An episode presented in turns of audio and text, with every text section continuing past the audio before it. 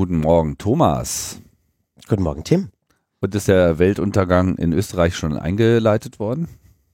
Ah, wir blicken mit lauter Zuversicht in 2018.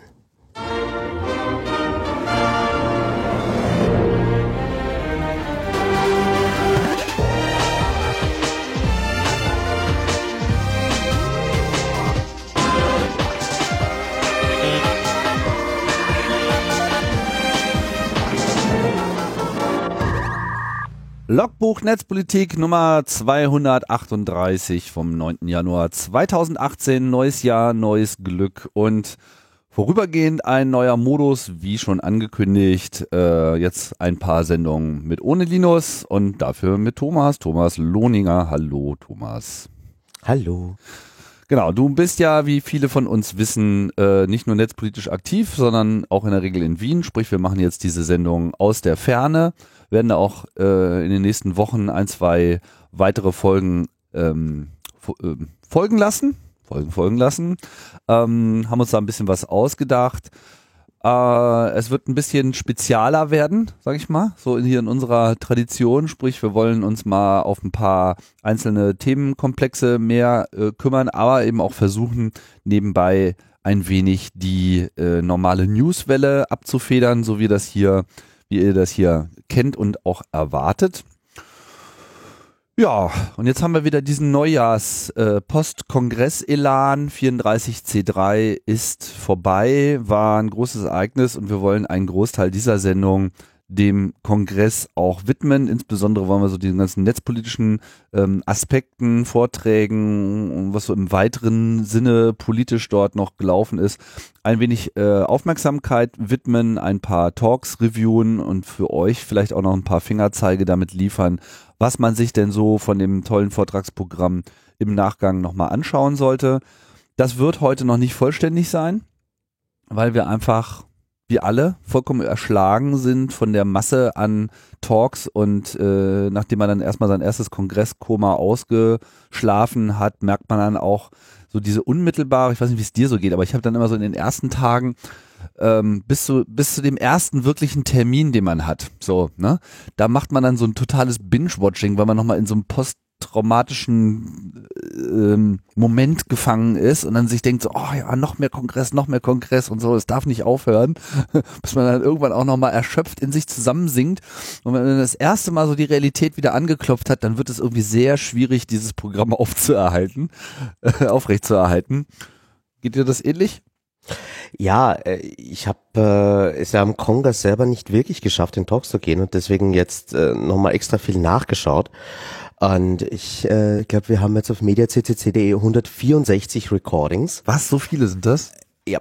Und ich glaube, ich habe so ungefähr 25, 30 jetzt durch in der ersten Jännerwoche. Und da war noch viel Gutes dabei, äh, da waren noch ein paar nicht so gute dabei, aber insgesamt ist die Qualität der Talks auch, auch wirklich toll. Also du hast, äh, da ist noch ganz viel Stoff und ich hoffe, dass der Longtail äh, von einigen der besonders guten Talks jetzt auch noch ein bisschen ins Jahr hineinwirkt.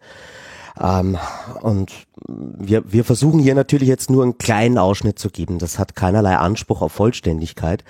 Und äh, vielleicht können wir auch noch, wenn Themen aktuell werden, äh, wieder im Laufe des Jahres auf Congress Talks zurückverweisen. Es gibt genügend nachzuschauen. Ja, das wird mit sicherlich äh, mit, mit Sicherheit passieren. Jetzt sollten wir aber vielleicht zuerst nochmal so ein bisschen die Nachrichtenlage wegfegen. Ähm, bevor wir uns dann etwas epischer um den Kongress kümmern, fangen wir mal an mit dem tollen Netzwerkdurchsetzungsgesetz. Das ist nämlich jetzt in Kraft getreten.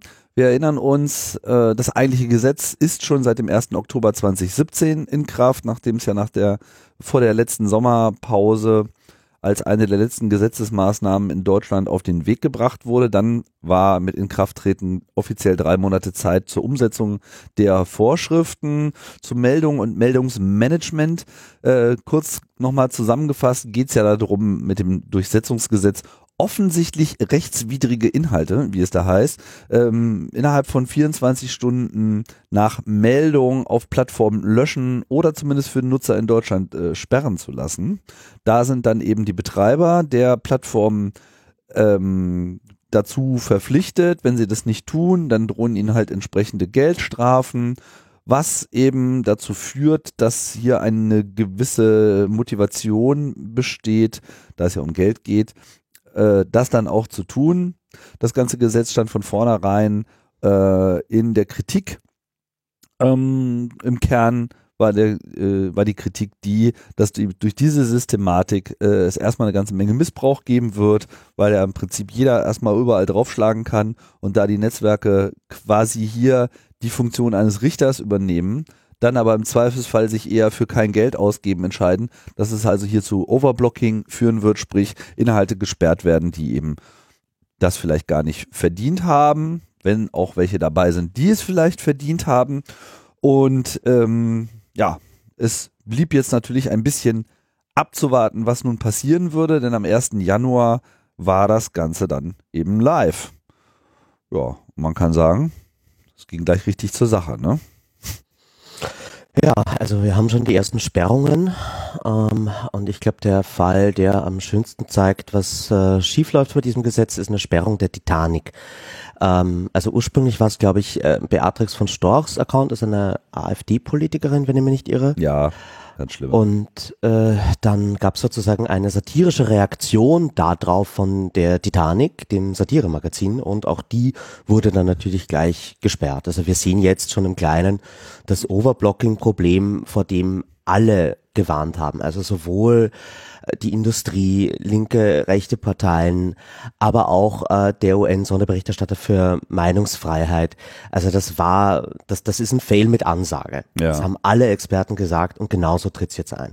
Genau, und, und vor allem äh, führt es ja nicht nur zu Sperrung von einzelnen Inhalten, sondern eben im Falle von die Titanic eben auch zu zumindest so einer temporären Aussetzung kompletter Accounts, was ja dann eben auch nochmal ein ganz anderes Problem mit nach sich zieht, ne? weil dann sozusagen hier äh, DDoS auf äh, legitime Kommunikation quasi gefahren werden kann und eben auch gefahren wird. Ja, und äh, dementsprechend laufen dann auch die Rückmeldungen der Organisationen. Äh, heißt, der Journalistenverband fordert bereits die Abschaffung des Netzwerkdurchsuchungsgesetzes, das äh, das, das nominelle, die nominelle Opposition so eine richtige Opposition haben wir ja derzeit noch nicht in Deutschland, da es ja auch noch keine richtige Regierung äh, gibt. Aber sagen wir mal, die heißen Kandidaten für die Oppositionsarbeit sind jetzt äh, da auch schon dabei. Also es geht jetzt ähm, hier in so eine Diskussion und äh, es gibt Forderungen an eine noch nicht existierende Regierung, da eben hier noch nicht viel äh, ist, ist die Frage, ob man sich hier in irgendeiner Form ähm, überhaupt zusammenraufen kann. Ne? Mhm. Weiß nicht, in Heise wird da spekuliert, ob dann nicht sozusagen schon vorher äh, sich so eine übergreifende Koalition gegen SPD und CDU finden kann, aber ja, wie soll das funktionieren? Ja, die haben auch keine Mehrheiten. Ich weiß gar nicht, ob man formal, ob der Bundestag ohne eine Regierung im Amt jetzt Gesetze aufheben könnte. Ähm, man hätte ja. auf jeden Fall mal die Stimmen von FDP, Linke, Grüne und AfD die ja auch dagegen sind. Ja. Aber Mehrheit ist das noch keine. Und äh, das, das, das Problem ist halt, dieses Gesetz richtet jetzt weiterhin Schaden an und ähm, das, das äh, schönste Beispiel, was wir noch vergessen haben, ist, dass Heiko Maas auch äh, einen Tweet gelöscht bekommen hat äh, über Thilo Sarrazin. Also derjenige, der das Gesetz überhaupt erst angestoßen hat. Ja, wir wissen jetzt nicht, ob das aufgrund des Netzwerkdurchsetzungsgesetzes ist ja. oder ob der aus anderen Gründen gelöscht ist, was genau das Problem darlegt ähm, bei dieser ganzen Löschdebatte, weil äh, es halt einfach überhaupt keine Transparenz und kein Prozedere gibt, wie jetzt mit dem einzelnen Fall verfahren wird. Ähm, und was man nie vergessen darf bei dieser ganzen Debatte, wenn man jetzt von Unternehmen fordert, äh, sich um Rechtsdurchsetzung zu kümmern. Ähm, die können das zwar wie im Fall vom Netzwerkdurchsetzungsgesetz mit gesetzlichen Anreiz machen, die können aber auch jederzeit einfach aufgrund ihrer AGBs Dinge löschen. Und zwar komplett beliebig. Und mhm. da habe ich dann auch gar keinen Schutz mehr vor Overblocking, auch keinen Grundrechtsschutz, weil das ist ja ein privates Unternehmen, das seine AGBs umsetzt. Ich kann auch irgendwie ein soziales Netzwerk für Hunde machen und alle Katzenbilder löschen. Also da gibt es zwar äh, ein, ein, ein Diskriminierungsverbot jetzt bei gewissen geschützten Gruppen, was die AGBs angeht, aber darüber hinaus habe ich überhaupt keine Handhabe und wenn Twitter jetzt anfängt, übermäßig viel zu blocken, ähm, kann man dagegen eigentlich nichts tun. Und äh, dieses, dieses Netzwerkdurchsetzungsgesetz ist, glaube ich, wirklich äh, ein Sündenfall. Wir sehen auch schon, äh, dass äh, Russland das Gesetz kopiert hat. Die war natürlich ganz erfreut über diesen Vorstoß aus Deutschland. Mhm. Und man kann sich vorstellen, wie das in Russland eingesetzt wird.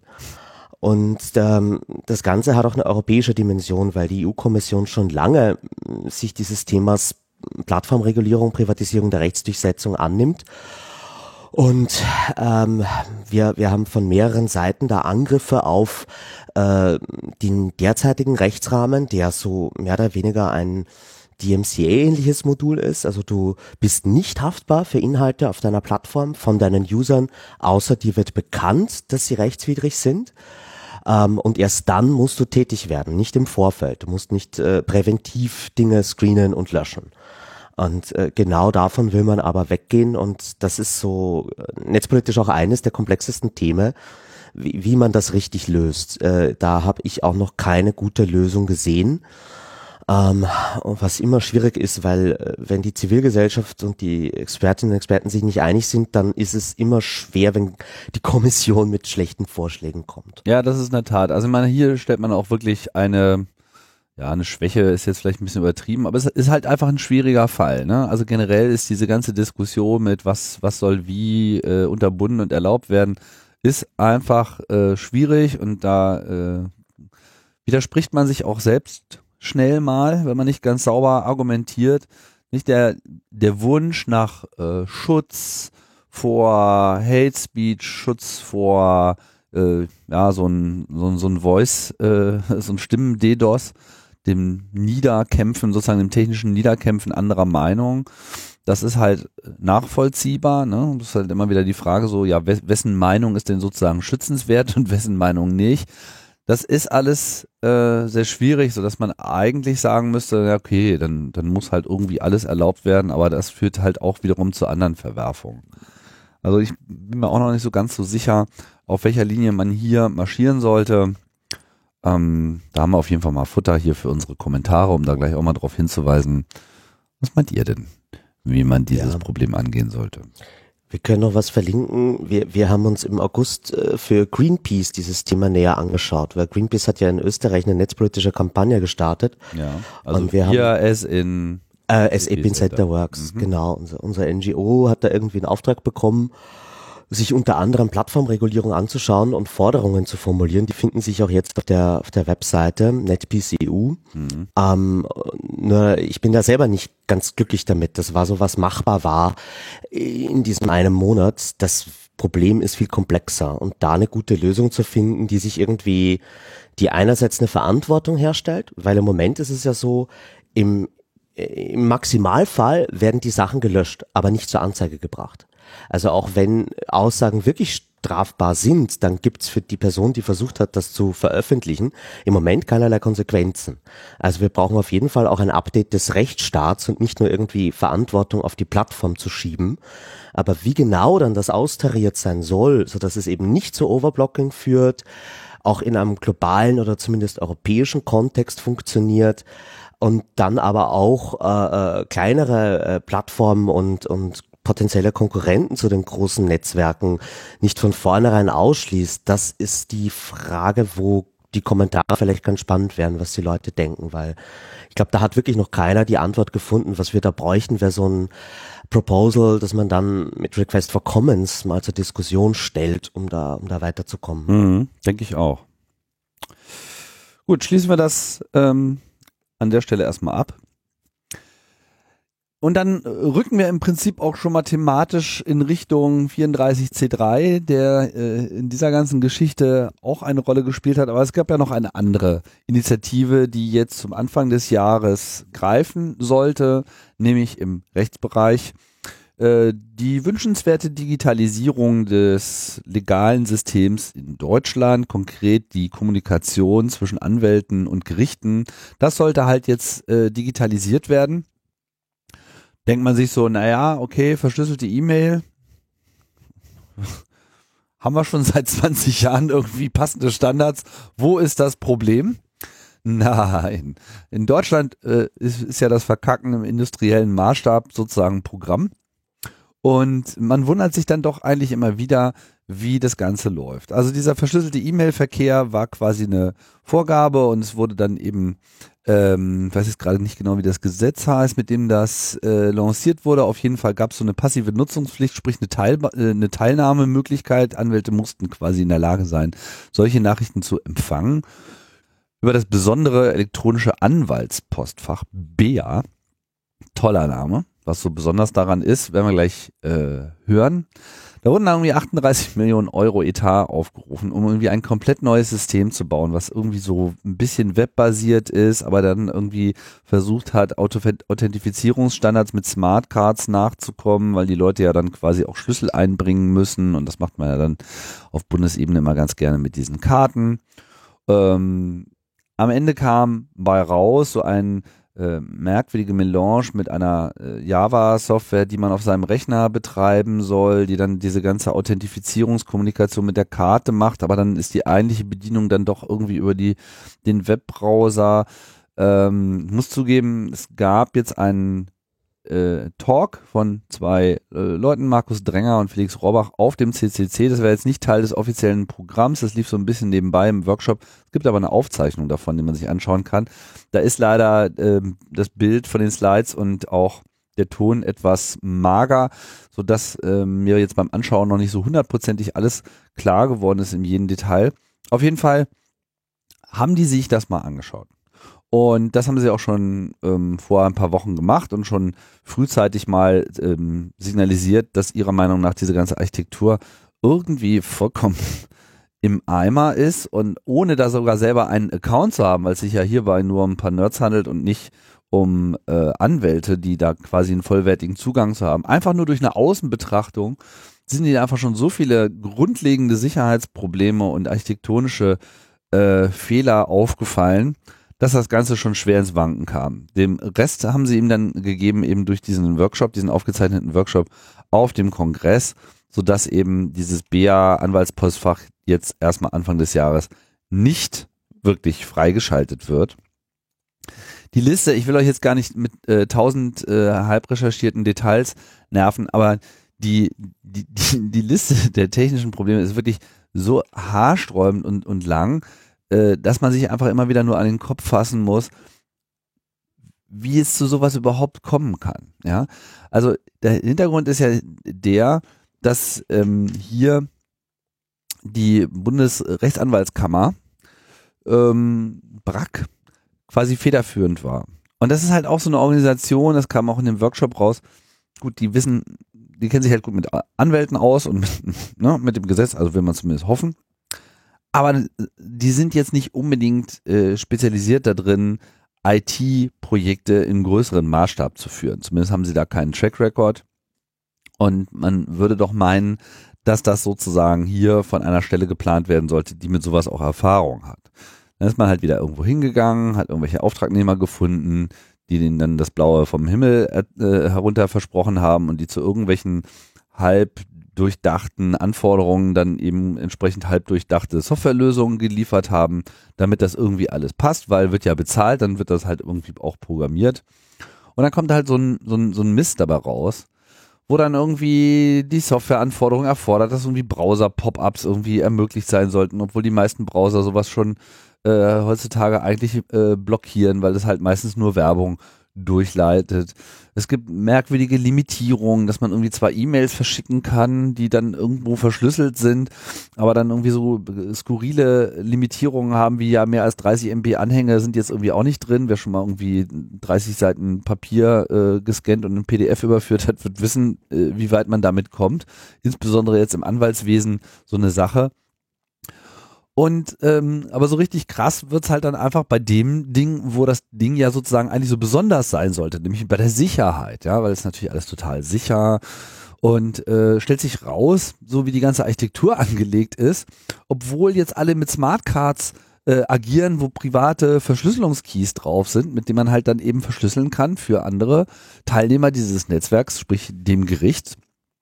Ähm, sind diese ganzen Private Keys tatsächlich im System selber auch nochmal vorrätig. Das heißt, sie sind überhaupt nicht privat, weil, naja, weil ein sogenanntes High-Security-Modul, was da in der Mitte agiert, ja in der Lage sein soll, auch Weiterleitungen automatisch durchzuführen. Ne? So dass man sozusagen so hier, die Sekretärin soll ja dann auch nochmal eine Kopie erhalten und so weiter. Sprich, diese ganze Verschlüsselung ist eigentlich vollkommener Humbug, weil es wird dann eh wieder entschlüsselt, um es dann wieder neu verschlüsseln zu können, um, um eben entsprechende weitere Teilnehmer zu machen. Ich meine, das widerspricht einfach dem, dem, der generellen Idee dieses ganzen Projekts. Und man fragt sich halt manchmal einfach, wie bitte kommt es überhaupt dazu? Der Rest mag euch dann gar nicht mehr groß überraschen. Die ganze Software ist selber in sich auch total veraltet. Libraries, die teilweise nicht mehr weiterentwickelt werden oder zumindest seit 2011 oder 2014 nicht mehr aktualisiert wurden, obwohl neuere Versionen vorliegen. Skurrile äh, Verbindungsaufbaumechanismen über Localhost, wo dann irgendwie dann um das Ganze dann irgendwie noch zum Laufen zu bringen, so skurrile Domains angeliefert, äh, angelegt werden wie bealocalhost.de, ja, wo du denkst so, ah, okay, was ist denn das jetzt so, localhost.de, ja, das ist nur eingerichtet worden, um irgendwie über den normalen DNS-Resolver dann auf 127.001 äh, zu, zu resolven. Also man, man fragt sich wirklich, wo die Leute programmieren gelernt haben oder was übers Netz mal äh, eingetütet bekommen haben. Das ist natürlich dann auch alles nur IPv4 und so weiter. Äh, und dann stellt sich irgendwie auch noch raus, dass sogar das Zertifikat, was an dieser Stelle noch beantragt wurde, äh, was dann quasi die HTTPS-Verbindung sicherstellen soll, damit diese merkwürdig ausgedachte ganze Kommunikation überhaupt noch funktioniert, dass das Zertifikat samt dessen Private Keys auch noch mit der Software ausgeliefert wird, also von daher auch null Sicherheit bietet, führt er dann dazu, dass im Rahmen der ganzen äh, Unternehmung diese ganze Dima Domain dann revoked wurde, weil so ein privates, äh, ein privater Schlüssel eines Zertifikats einer Domain quasi aufgetaucht ist im Netz, dann gibt's die Regel, nach 24 Stunden muss das dann äh, abgeschaltet werden. Sprich, die Domain war dann überhaupt nicht mehr verfügbar. Das Ganze konnte sowieso nicht funktionieren dann haben sie noch versucht, irgendwie dem Ganzen noch was entgegenzusetzen, indem sie eine 22 Seiten lange Anleitung äh, rausgeschickt haben mit wir, wir haben hier einen Root-CA jetzt auch noch ausgeliefert, also statt eines normalen Zertifikats haben sie dann irgendwie gleich also ein Root-Level-CA gemacht, mit dem man dann wieder sozusagen alle anderen Domains der Welt irgendwie im Prinzip auch noch machen konnte. Den Private Key von dieser Root CA haben sie auch noch mit in das Update reingeschmissen.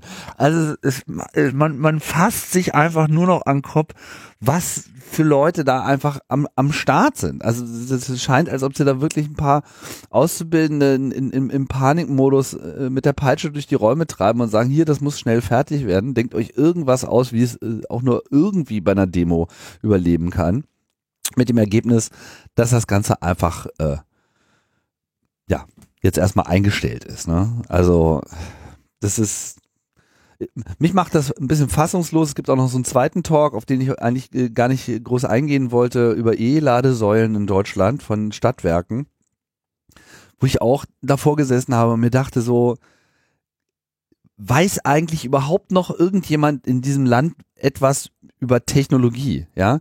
Äh, ist, ist, ist, ist, ist diese, ist dieser Staat oder diese Nation, Gesellschaft, die jetzt über Jahrhunderte sich mit Maschinenbau und, und, und, und, und toller äh, Ingenieurskunst äh, einen, einen Namen gemacht hat, überhaupt noch in der Lage, in diesem digitalen Bereich zu bestehen. Weil offenbar scheint hier überhaupt keiner mehr von irgendwas zu verstehen. Das ist, äh, mich macht das wirklich fassungslos, mit, mit, mit welcher hanebüchenden Unwissenheit hier solche Megaprojekte angegangen werden äh, das ist, äh, schaut euch mal bitte auch noch diesen E-Ladesäulen-Talk an. Ich dachte auch nur so, sag mal, geht's noch? Ihr macht alles falsch, aber wirklich komplett von vorne bis hinten, ohne Anzeichen irgendeines Verständnisses von ähm, halbwegs akzeptierter Behavior im Sicherheitsbereich. Und äh, so ist es halt jetzt hier auch bei diesem Anwaltspostfach. Ich hoffe, du bist schockiert. Ich bin sehr schockiert. Äh, ähm, diese Geschichte mit den Ladesäulen finde ich deswegen auch noch spannend, weil äh, da, da ist ja wirklich etwas in der Standardisierung schiefgegangen. Und äh, da würde man glauben, das ist so eines der starken Dinge in Deutschland. Wenn wir eines können, dann Standards schreiben. Aber genau das ist eben nicht passiert. Und das hat, die, dieser Talk ist ja deswegen auch so schön, weil das ist ja mehr oder weniger auch, äh, ich glaube, es war irgendein wissenschaftlicher Mitarbeiter von einem Institut und die haben halt äh, vor, auf ihrem Parkplatz Ladesäulen wollten sie installieren und wollten halt irgendwie die Abrechnung mit dem Mitarbeiterkonten irgendwie verheiraten. Und der hat da ja eigentlich nur schräg drauf geschaut und das Ding ist äh, komplett in sich zusammengebrochen. Ähm, also, und, und da ist es ja nochmal so, dass wir von äh, großflächig ausgerollter Infrastruktur sprechen. Ähm, das heißt, das ist jetzt kein Software-Update, äh, mit dem man das Problem wieder fixen kann, sondern da muss man wahrscheinlich Hardware angreifen. Genau. Ähm, und äh, das, äh, ja, ist, ist auf jeden Fall, auch wenn man sich die Kosten mal vorrechnet, die das bedeutet, da einfach nicht vorausschauend äh, mit Technologie umzugehen. Ja. Das ist so, wenn ich irgendwie den Brandschutz bei einem Gebäude vergesse und dann im Nachhinein, ups, vielleicht wird's dann halt zehnmal so teuer. Klar. Äh, ich habe ich hab gerade. Das ist so nach dem Motto, oh, wir haben die Feuerlöscher äh, und, und die Sprinkleranlage vergessen, aber ist kein Problem, wir haben jetzt überall Feuchtigkeitstücher ausgelegt. ähm, ich will noch kurz von der äh, aus der Pressemitteilung äh, von der Bundesrechtsanwaltskammer zitieren. Ja, bitte. Äh, die Bundesrechtsanwaltskammer BRAC wird die Plattform BEA vorerst weiter offline lassen. Am Freitag, das war der Tag des Kongress-Talks wahrscheinlich, hatte die BRAC äh, die BEA Web-Anwendung vom Netz genommen, nachdem ein für den Zugang erforderliches Zertifikat als unsicher eingestuft und gesperrt worden war. Jada, jada, jada allen Rechtsanwältinnen und Rechtsanwälten, die entsprechend der ursprünglichen Empfehlung vom 22.12.2017 das ersatzweise bereitgestellte Sicherheitszertifikat installierten, rät die BRAC dringend zur Deinstallation, um sich aus dem Zertifikat möglicherweise ergebende Sicherheitsrisiken für die individuelle PC-Umgebung auszuschließen. Also die gestehen hier mehr oder weniger ein, dass sie gerade äh, ihre, ihre, wie sagt man da, Mitglieder äh, ihrer Kammer äh, ein Man in the Middle äh, ausgeliefert haben, wenn sie unsichere Webzertifikate installieren haben lassen auf den äh, Rechnern der Kanzlei. Und man muss sich das auch mal klar machen, wie wenig die über das Thema nachgedacht haben. Mhm. Wenn wenn ich ein Mandantengeheimnis habe, dann ist mir klar, dass ich nicht meiner Kammer irgendwie die vertraulichen Akten oder den Zweitschlüssel zu meiner Kanzlei dort hinterlege, sondern das ist ein äh, starkes Berufsgeheimnis zwischen Anwalt und Klient und äh, da, man hat hier einfach äh, nicht mal nicht nur Technik nicht verstanden, sondern auch das eigentliche Berufsgeheimnis und die eigentlichen Anforderungen an den Berufsstand nicht verstanden. Mhm. Und es am Ende noch schlimmer gemacht, als es vielleicht vorher schon war. Ja, also das echt zum Heulen. Erinnert auch wieder sehr an den PC-Wahlhack. Also die erste Reaktion, wenn ja. dann mal aufkommt, aha, hier ist eine Unsicherheit, ist äh, nicht sich Hilfe zu suchen, ist nicht es irgendwie den Schaden zu reduzieren, sondern in der ersten Redaktion macht man es meistens noch schlimmer. Ja. Also ich denke auch mal, die ganze Investition äh, dürfte auch ähm, zum Fenster rausfliegen. Ich sehe nicht, wie dieses System noch in irgendeiner Form gefixt werden kann. Also die 38 Millionen, die sie da reingesteckt haben und sicherlich die paar Millionen, die sie jetzt noch nachfeuern, weil sie jetzt noch ein halbes Jahr glauben, sie könnten es irgendwie äh, noch fixen. Ja, äh, ich finde auch diese ganze Sprache mit, es wurden Sicherheitslücken gefunden. Nein, es wurden nicht Sicherheitslücken gefunden. Es wurde einfach durch jemanden, der noch nicht mal einen Account für dieses System hatte, durch bloßes Draufschauen von außen innerhalb von einer halben Stunde festgestellt, dass das einfach konzeptioneller Müll ist. Ja, das wurde festgestellt. Dass er, dass er einfach hier von, von Anfang an die komplette technologische Planung dieses Dings einfach vollkommen indiskutabel war und jeder, der irgendwie halbwegs Renommee hat in der Sicherheitsindustrie, bei so einer Besprechung eigentlich nach zehn Minuten wieder aus dem Raum rausgeht, wenn er merkt, mit was für Leuten er äh, hier arbeitet, weil das einfach nur rufzerstörend ist, an sowas auch nur teilzunehmen. Aber gleichzeitig muss man sagen, dass die Bundesrechtsanwaltskammer sich des Themas Ende-zu-Ende-Verschlüsselung annimmt und ihren Mitgliedern helfen will, dass die endlich nicht mehr im Klartext äh, im Grunde ihr Mandantengeheimnis brechen die ganze Zeit, das ist ja eine ganz gute Sache. Also dafür, dafür gebührt ihnen ja Lob. Das Problem ist, dass sie es komplett falsch angehen. Und vielleicht, äh, das ist ja was, wo ich eher irgendwie Entwicklungshilfe äh, leisten wollen würde oder gesehen haben will. Also was es da ja vielleicht bräuchte, ist sowas wie eine äh, Sicherheitssprechstunde, so wie es eine anwaltliche Sprechstunde gibt, zur gratis Erstberatung, damit du wenigstens den allergröbsten Unfug irgendwie abfangen kannst. Ich würde sogar noch einen Schritt weiter gehen. Ähm, was, ich meine, wir reden ja hier von, von verschlüsselter E-Mail. Ja.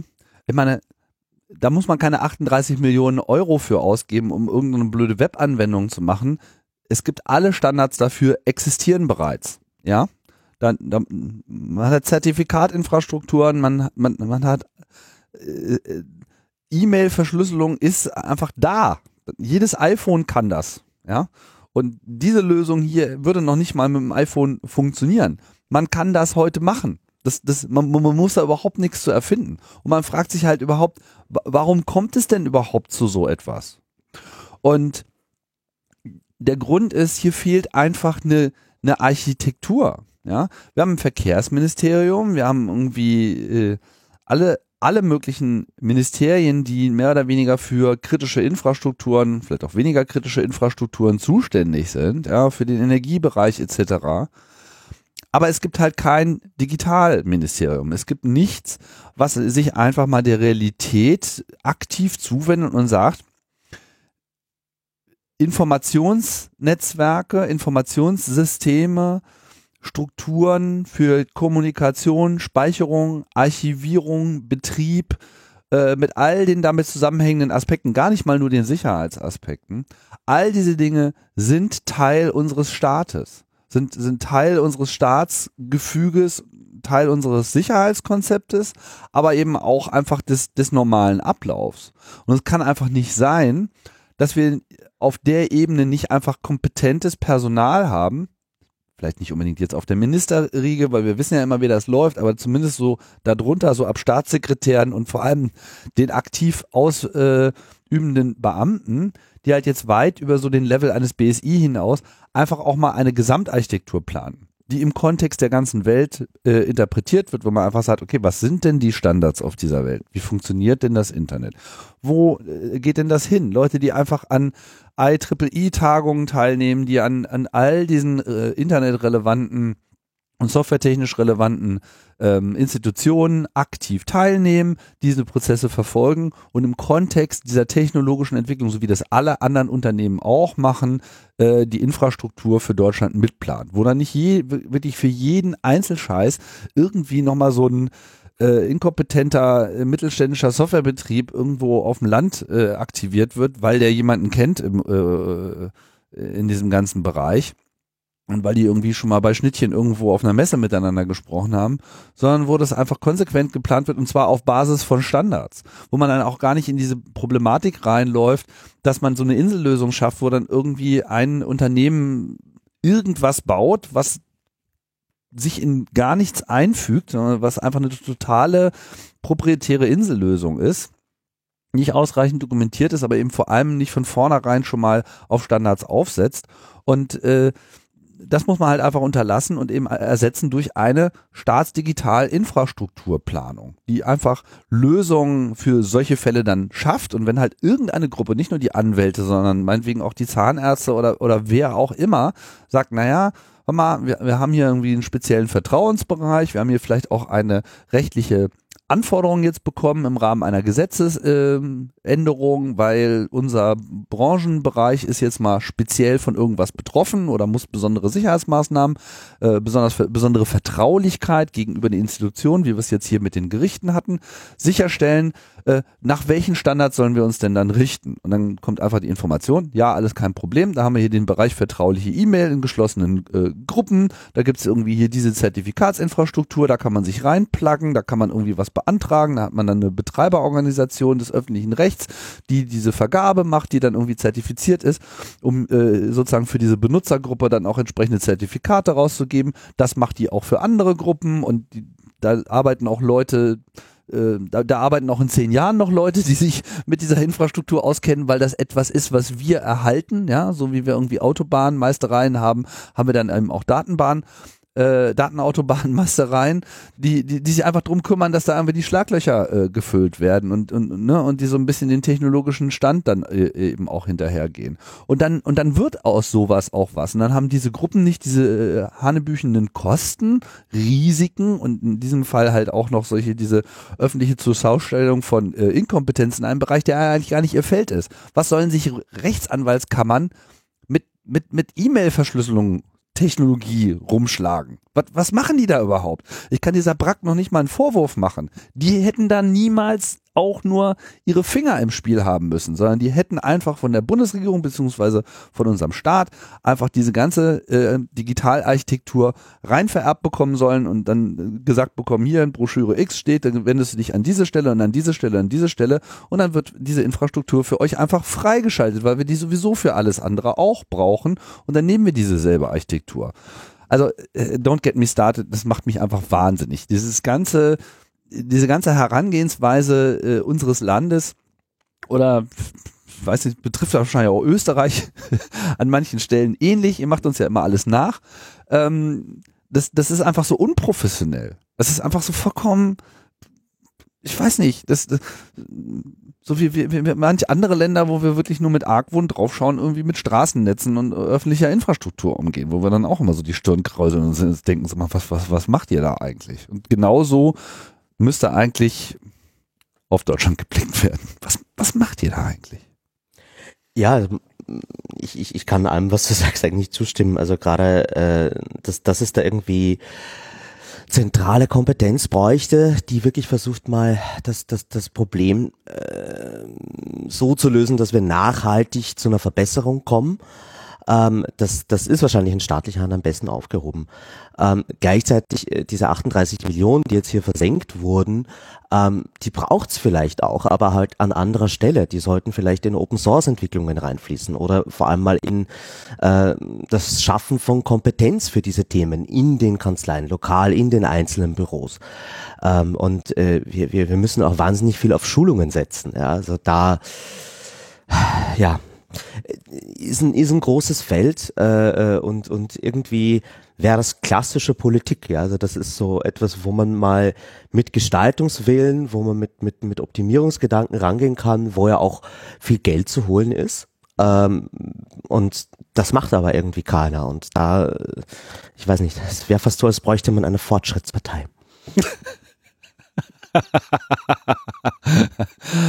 Dann lass uns doch mal auf Österreich kommen. Oh ja. Der nächste da, Fail. Ihr habt doch da so eine Fortschrittspartei, oder? Ah, ja, äh, Türkis ist das neue Schwarz. Ja. Ähm, wir, wir hatten ja auch äh, Wahlen in Österreich und unsere Koalitionsverhandlungen sind schon abgeschlossen. Wir haben eine neue schwarz-blaue Bundesregierung in Amt und Würden und äh, die hat äh, im Dezember auch ihr Regierungsprogramm vorgestellt das äh, 2017 bis 2022 abdecken soll. Wir haben ja fünf Jahre Legislaturperiode in Österreich. Schwarz-blau ist die Haselnuss. ähm, ja, also ähm, wir, Epicenter Works, äh, ähm, also unser, unser Verein da in Österreich, hat mhm. sich das Regierungsprogramm mal angeschaut aus netzpolitischer Perspektive ähm, und äh, man kann sich das auch äh, durchlesen. Wir haben auch schön eine in Ampelfarben äh, kodierte Variante gemacht, wo man sich das im Originaltext durchlesen kann, die 182 Seiten.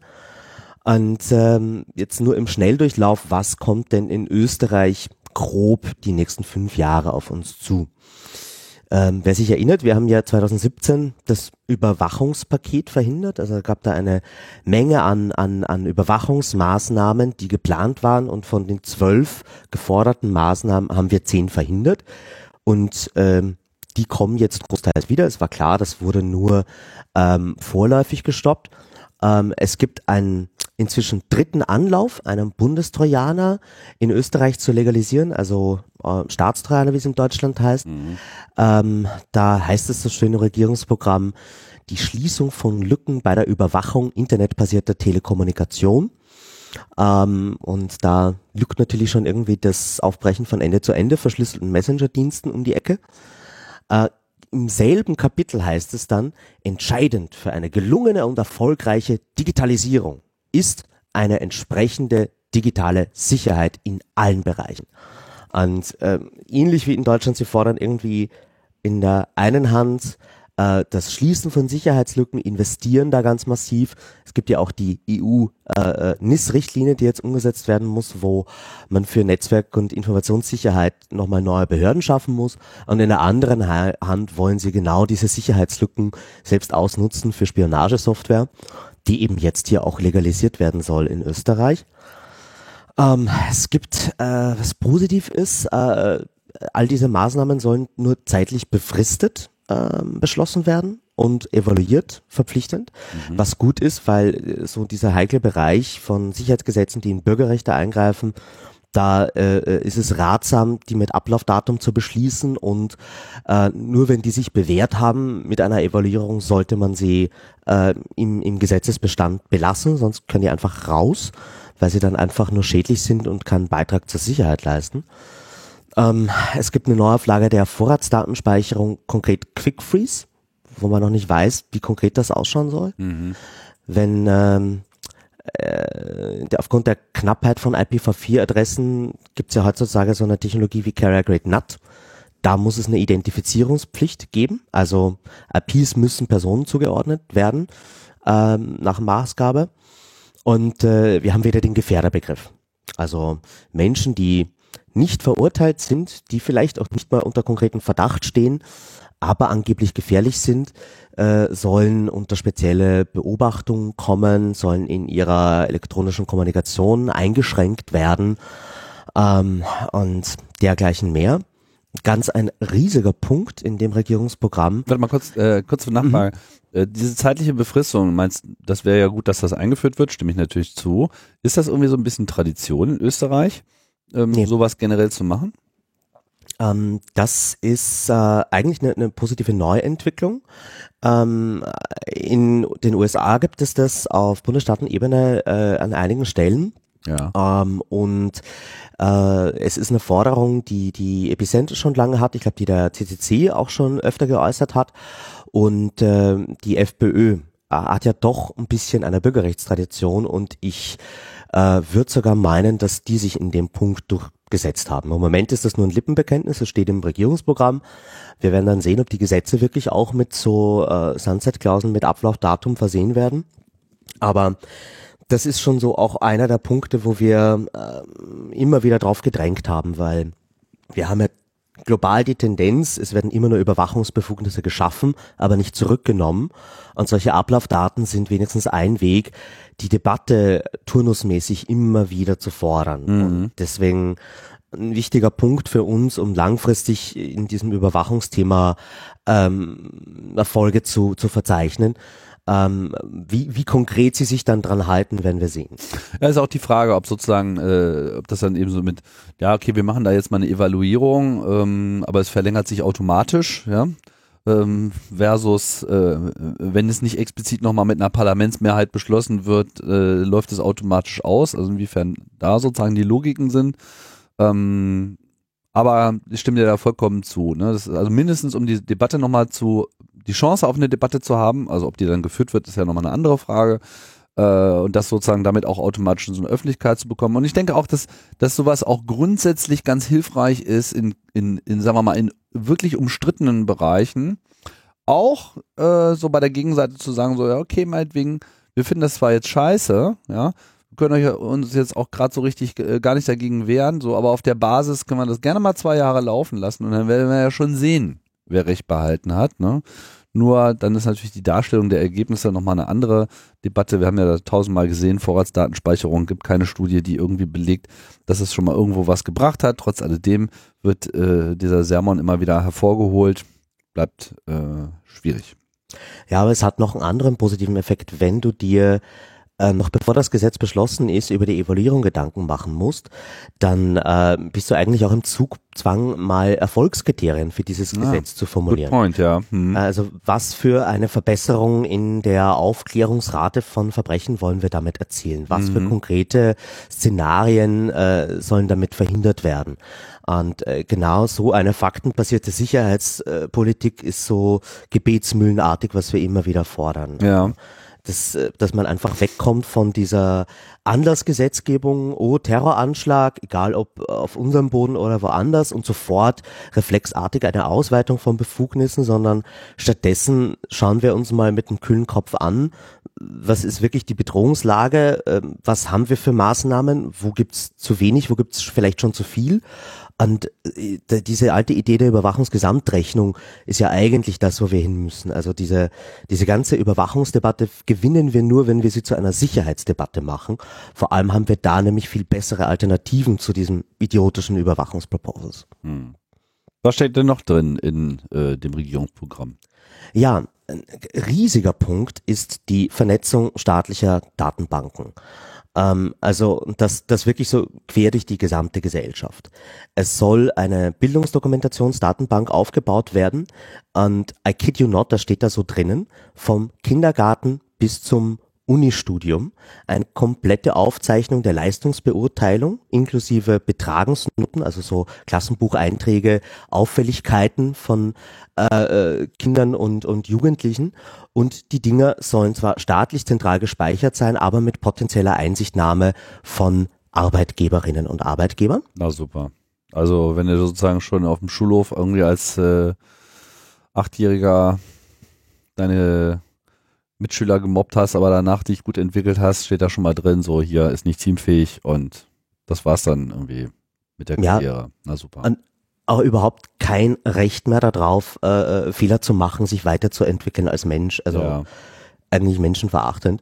Das Ganze wird äh, auch fortgesetzt äh, im, im Erwachsenenbereich. Also es soll auch eigene E-Learning-Programme geben, die dann vor allem ähm, bei der, ähm, beim Arbeitsamt, beim AMS äh, Verwendung finden sollen. Äh, sprich, äh, auch wenn du hier in Situationen kommst, wo du dich äh, beruflich oder außerberuflich weiterbildest, soll das auch in demselben zentralisierten System dokumentiert werden.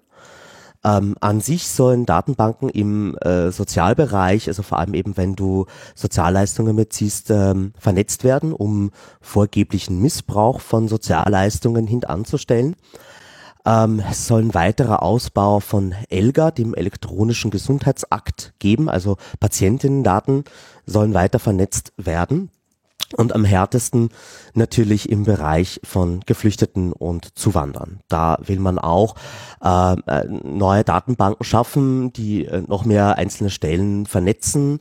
Ähm, äh, man hat auch hier wieder, wie du gesagt hast, von Deutschland kopiert. Äh, äh, wenn Geflüchtete jetzt nach Österreich kommen, sollen auch die Handys ausgelesen werden und äh, äh, besonders äh, Grauenfall und Grunde auch verfassungswidrig, ähm, wenn man hier um, um Schutz ansucht, wird einem gleich alles Bargeld abgenommen, was man hat, äh, um die Kosten der Unterbringung zu decken. Ähm, das Ganze noch versehen mit einem zentralisierten staatlichen ID-System, äh, damit man schön äh, die Leute auch äh, auseinanderhalten kann. Und als Vorbild wird unter anderem das estnische X-Road-System genannt, was so ein komplett zentralisiertes Datenbankmanagementsystem aus Estland ist, ähm, um eben staatliche Datenbanken zu vereinheitlichen und zu vernetzen und damit halt noch einen größeren Datentopf von Single Point of Failure zu schaffen. Ähm, wir haben eine Digitalministerin in Österreich, die jetzt äh, ins Amt kommt oder die, die schon im Amt ist, Margarete Schramböck. Die kommt aus der Telekom-Industrie, ist ehemalige Geschäftsführerin von Telekom Austria und Vizepräsidentin der Telekom-Lobbyorganisation Internetoffensive. Ähm, das erklärt auch, wieso ähm, der Großteil der Forderungen im Regierungsprogramm eins zu eins Kopien sind aus Lobbypapieren der Internetoffensive. Ähm, die haben jetzt den besten Zugang und natürlich findet sich gleich, wie könnte es anders sein, die Entmachtung von Telekom-Regulierungsbehörden und Medienregulierungsbehörden mhm. unter den Forderungen. Ähm, wer braucht schon Aufsicht, wenn mit 5G dann sowieso Milch und Honig fließen und man sich über gar nichts mehr Gedanken machen muss? Ähm, außerdem auf EU-Ebene will sich Österreich äh, für ein Leistungsschutzrecht für Presseverleger einsetzen. In der E-Privacy-Verordnung, die jetzt noch diskutiert wird, will man eine Ausnahme von der Datenschutzgrundverordnung verankern, damit Werbenetzwerke weiterhin ungehindert ähm, die Daten, äh, über, die eigentlich die kommerzielle Massenüberwachung betreiben können, die heute schon ihr Geschäftsmodell ist. Was ein U-Turn ist, zumindest Leistungsschutzrecht, hat unser Justizministerium noch im September gesagt, äh, dass sie das für keine gute Idee halten. Das ist heute anders. Ähm, und äh, ja, es gibt zweimal äh, den Verweis, dass man das Recht auf Bargeld behalten will. Das ist aus Datenschutzperspektive natürlich gut. Äh, äh, Bargeld ist die anonymste Form der Bezahlung, hat trotzdem ein gewisses Geschmäckle. Und äh, es gibt Andeutungen, eine Plattformregulierung machen zu wollen, also Klärung der medienrechtlichen Behandlung von Aggregatoren und Plattformen im Internet wie Facebook, Google und YouTube. Da haben wir eh schon bei Netzwerkdurchsetzungsgesetz geredet.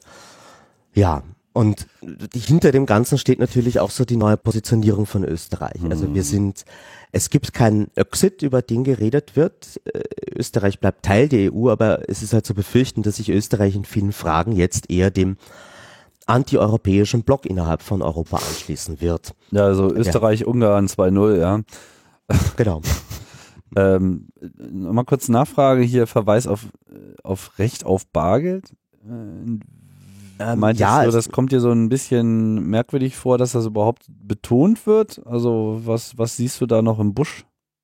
Naja, es wird zweimal genannt und es ist eine, eine klassische Forderung, äh, auch aus eher konservativen bürgerrechtlichen Kreisen ähm, oder, oder mm, debattieren Kreisen, dass man sagt, ähm, wir wollen weiterhin ein Recht auf Papiergeld haben als anonyme Bezahlungsform in äh, nordischen Ländern in Europa gibt's ja eher den gegenteiligen Trend. Ja. Äh, und, und ich glaube, das ist auch in Deutschland schon diskutiert worden. Äh, ich weiß gar nicht, ob auch schon irgendwie gerichtlich geklärt, aber an sich ähm, ist es eigentlich nur ein Bekenntnis, dass man da äh, nichts ändern will. Das ist sozusagen äh, dass, kein... Dass, dass man auch weiterhin mit seinem Geldkoffer nach Liechtenstein ausreisen kann. Ganz genau. Grandios, klingt super. Also ähm, sind auch echt mal wieder ein paar neue Sachen dabei, äh, auf die ich jetzt gar nicht gekommen werde. Was ich ja extrem perfide finde, ist ja diese gläserne Schülernummer. Das finde ich geht ja mal einfach äh, überhaupt nicht. Das ist auch, sagen wir mal, auch so, so man, man merkt so langsam, wie so diese ganzen dystopischen Träume von von so Vollerfassung von allem äh, überall eine äh, ne, ne, Rolle spielt. Ich verstehe auch überhaupt nicht, was man sich davon verspricht. Ich weiß gar nicht, inwieweit wir hier schon auf dieses chinesische System ähm, mal eingegangen sind. Ich glaube, so richtig im Fokus hatten wir es hier auch noch nicht. Ähm, weißt du gerade, wie das heißt? Da gibt es noch so einen schönen Namen. Äh, Sesam Credits ist der Name, den ich meistens gehört habe. Und wir haben dazu ein paar gute Congress-Talks. Zu dem äh, China-Thema? Ah, ja. ja.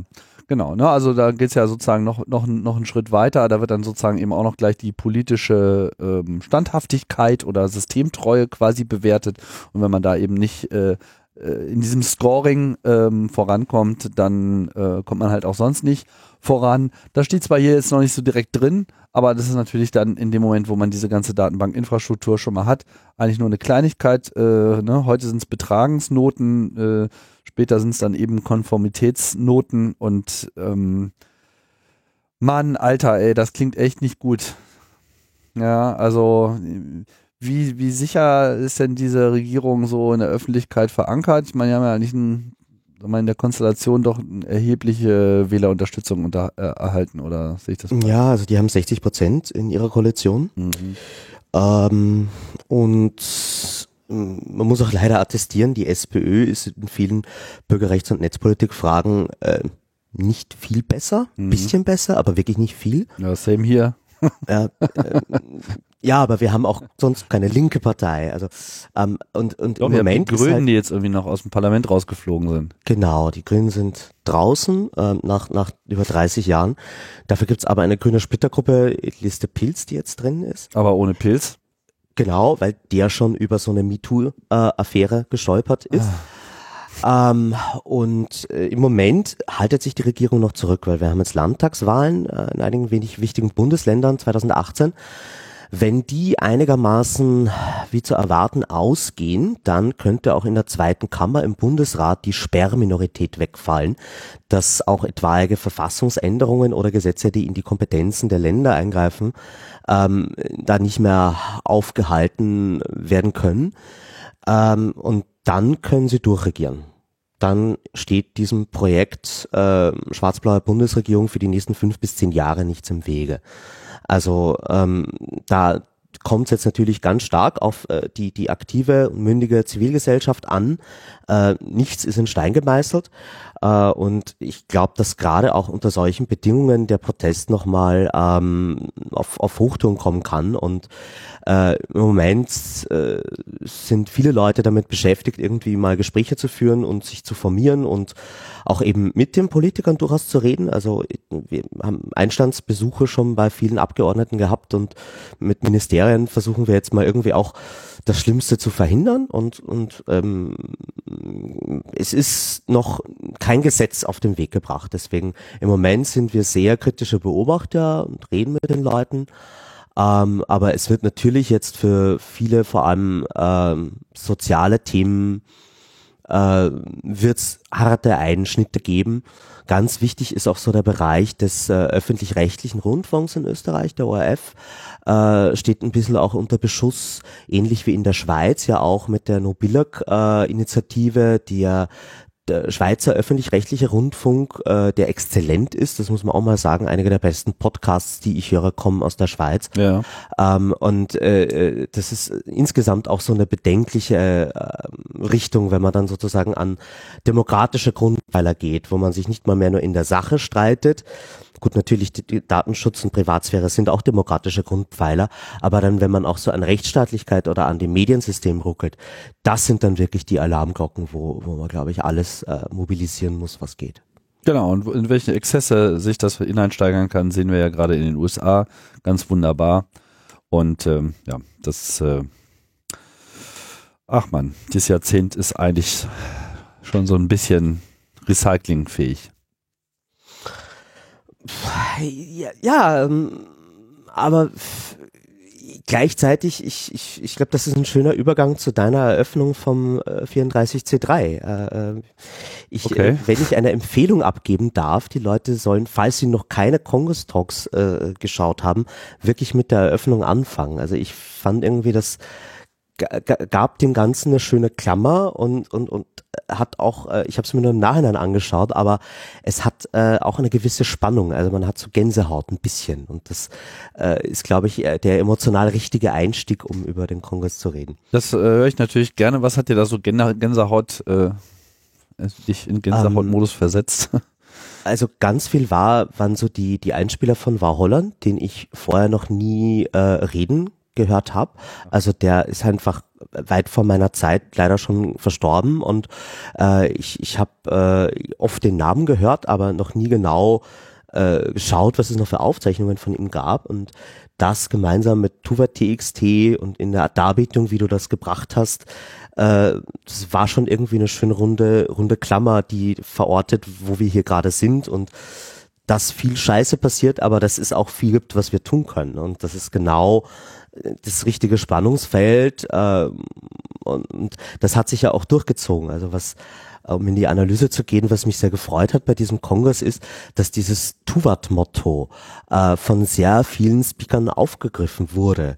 Mhm. Ähm, also viele Talks hatten so Blogs mit, wie werde ich aktiv, was kann man tun, wieso, das muss ja nicht so sein, äh, wo könnt ihr aktiv werden, und das finde ich deswegen spannend, weil wir äh, aus dem Content-Team das den Speakern so eigentlich nicht mitgegeben haben. Also das war natürlich das Motto, das kannten alle, aber äh, das alleine hat gereicht, um scheinbar bei vielen Leuten unabhängig voneinander äh, so eine Überlegung auszudrücken äh, und wie kann ich in meinem Thema den Leuten was an die Hand geben, was sie selber tun können. Mhm was natürlich auch daran liegt, dass das Motto bei uns immer so spät bekannt gegeben wird.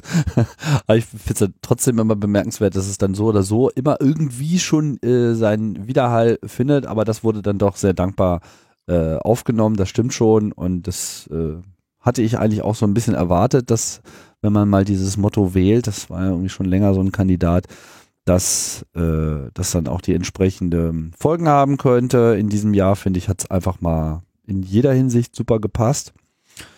Und gerade auch zum Umzug und ähm, ja, und was, was Wow betrifft, also ich bin jetzt ein bisschen überrascht, aber auch nicht überrascht, wenn du sagst, so, ich hatte ihn ja noch nie reden gehört.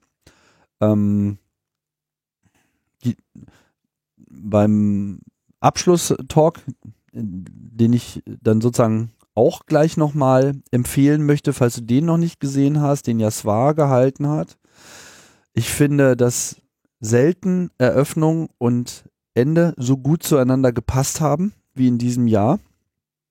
Äh, wir haben uns im Übrigen relativ wenig bis gar nicht darüber groß verständigt. Wir haben so ein, so, so ein bisschen äh, gemeinsame emotionale Suche äh, mal ähm, am Anfang äh, gemacht, indem wir uns mit ein paar Leuten unterhalten haben, aber haben uns, sagen wir mal, über den konkreten Inhalt von Eröffnung und Abschluss nicht wirklich ausgetauscht. Trotzdem hat es dann hervorragend gepasst, ja.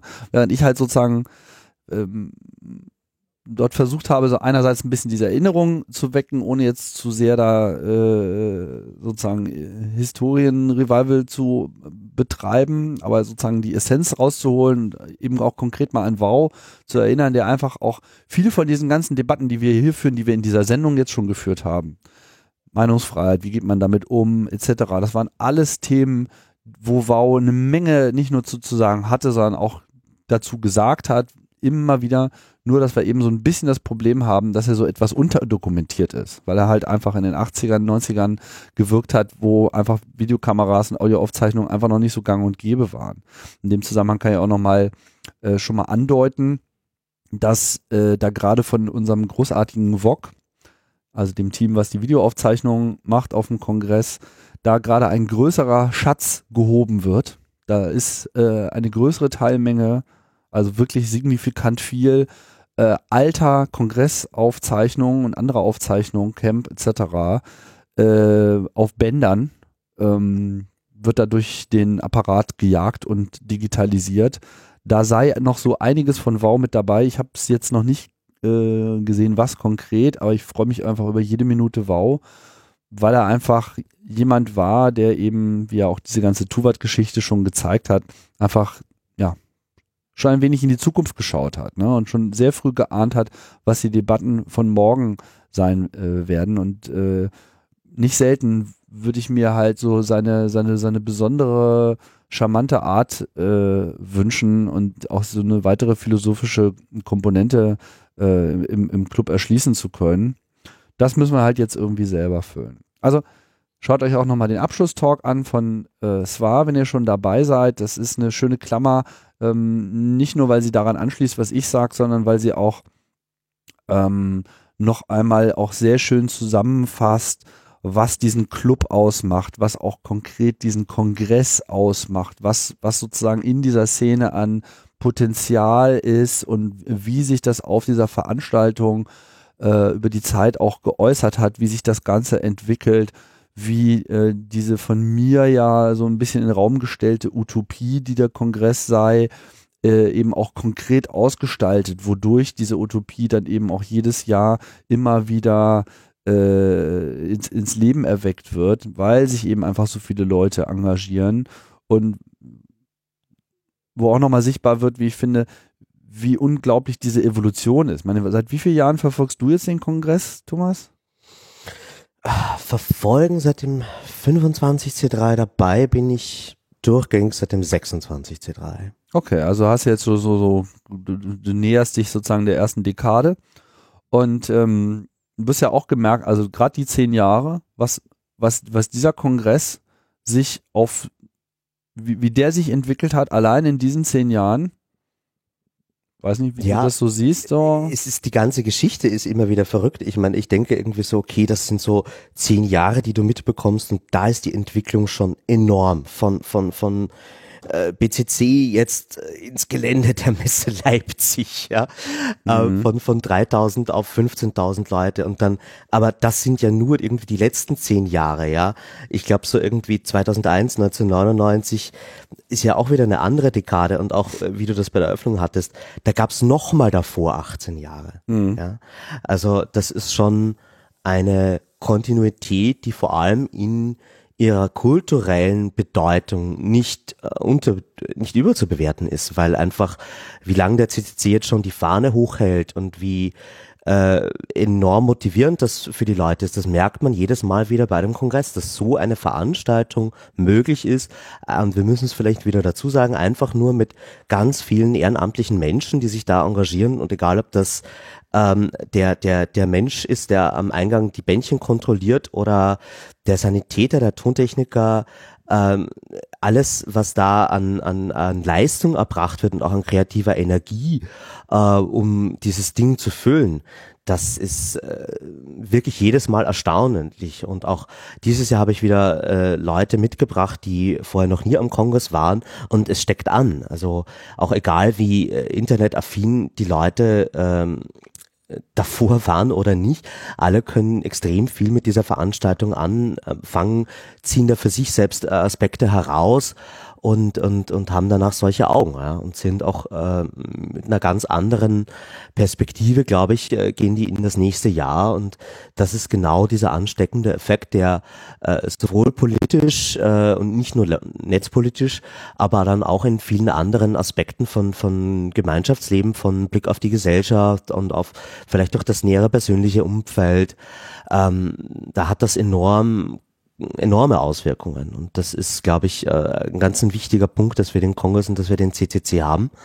Ähm, es war jetzt kein runder Geburtstag, aber trotzdem die richtige Mischung von zurück und auf die Gegenwart schauen und dann aber auch interessante Diskussion darüber, was die Zukunft ist. Also ich fand zum Beispiel gleich den äh, diesen diesen Talk gleich nach der Eröffnung, Dude, you broke the future, auch eine ganz starke Empfehlung äh, von, ähm, wie heißt er nochmal, äh, Science-Fiction-Autor.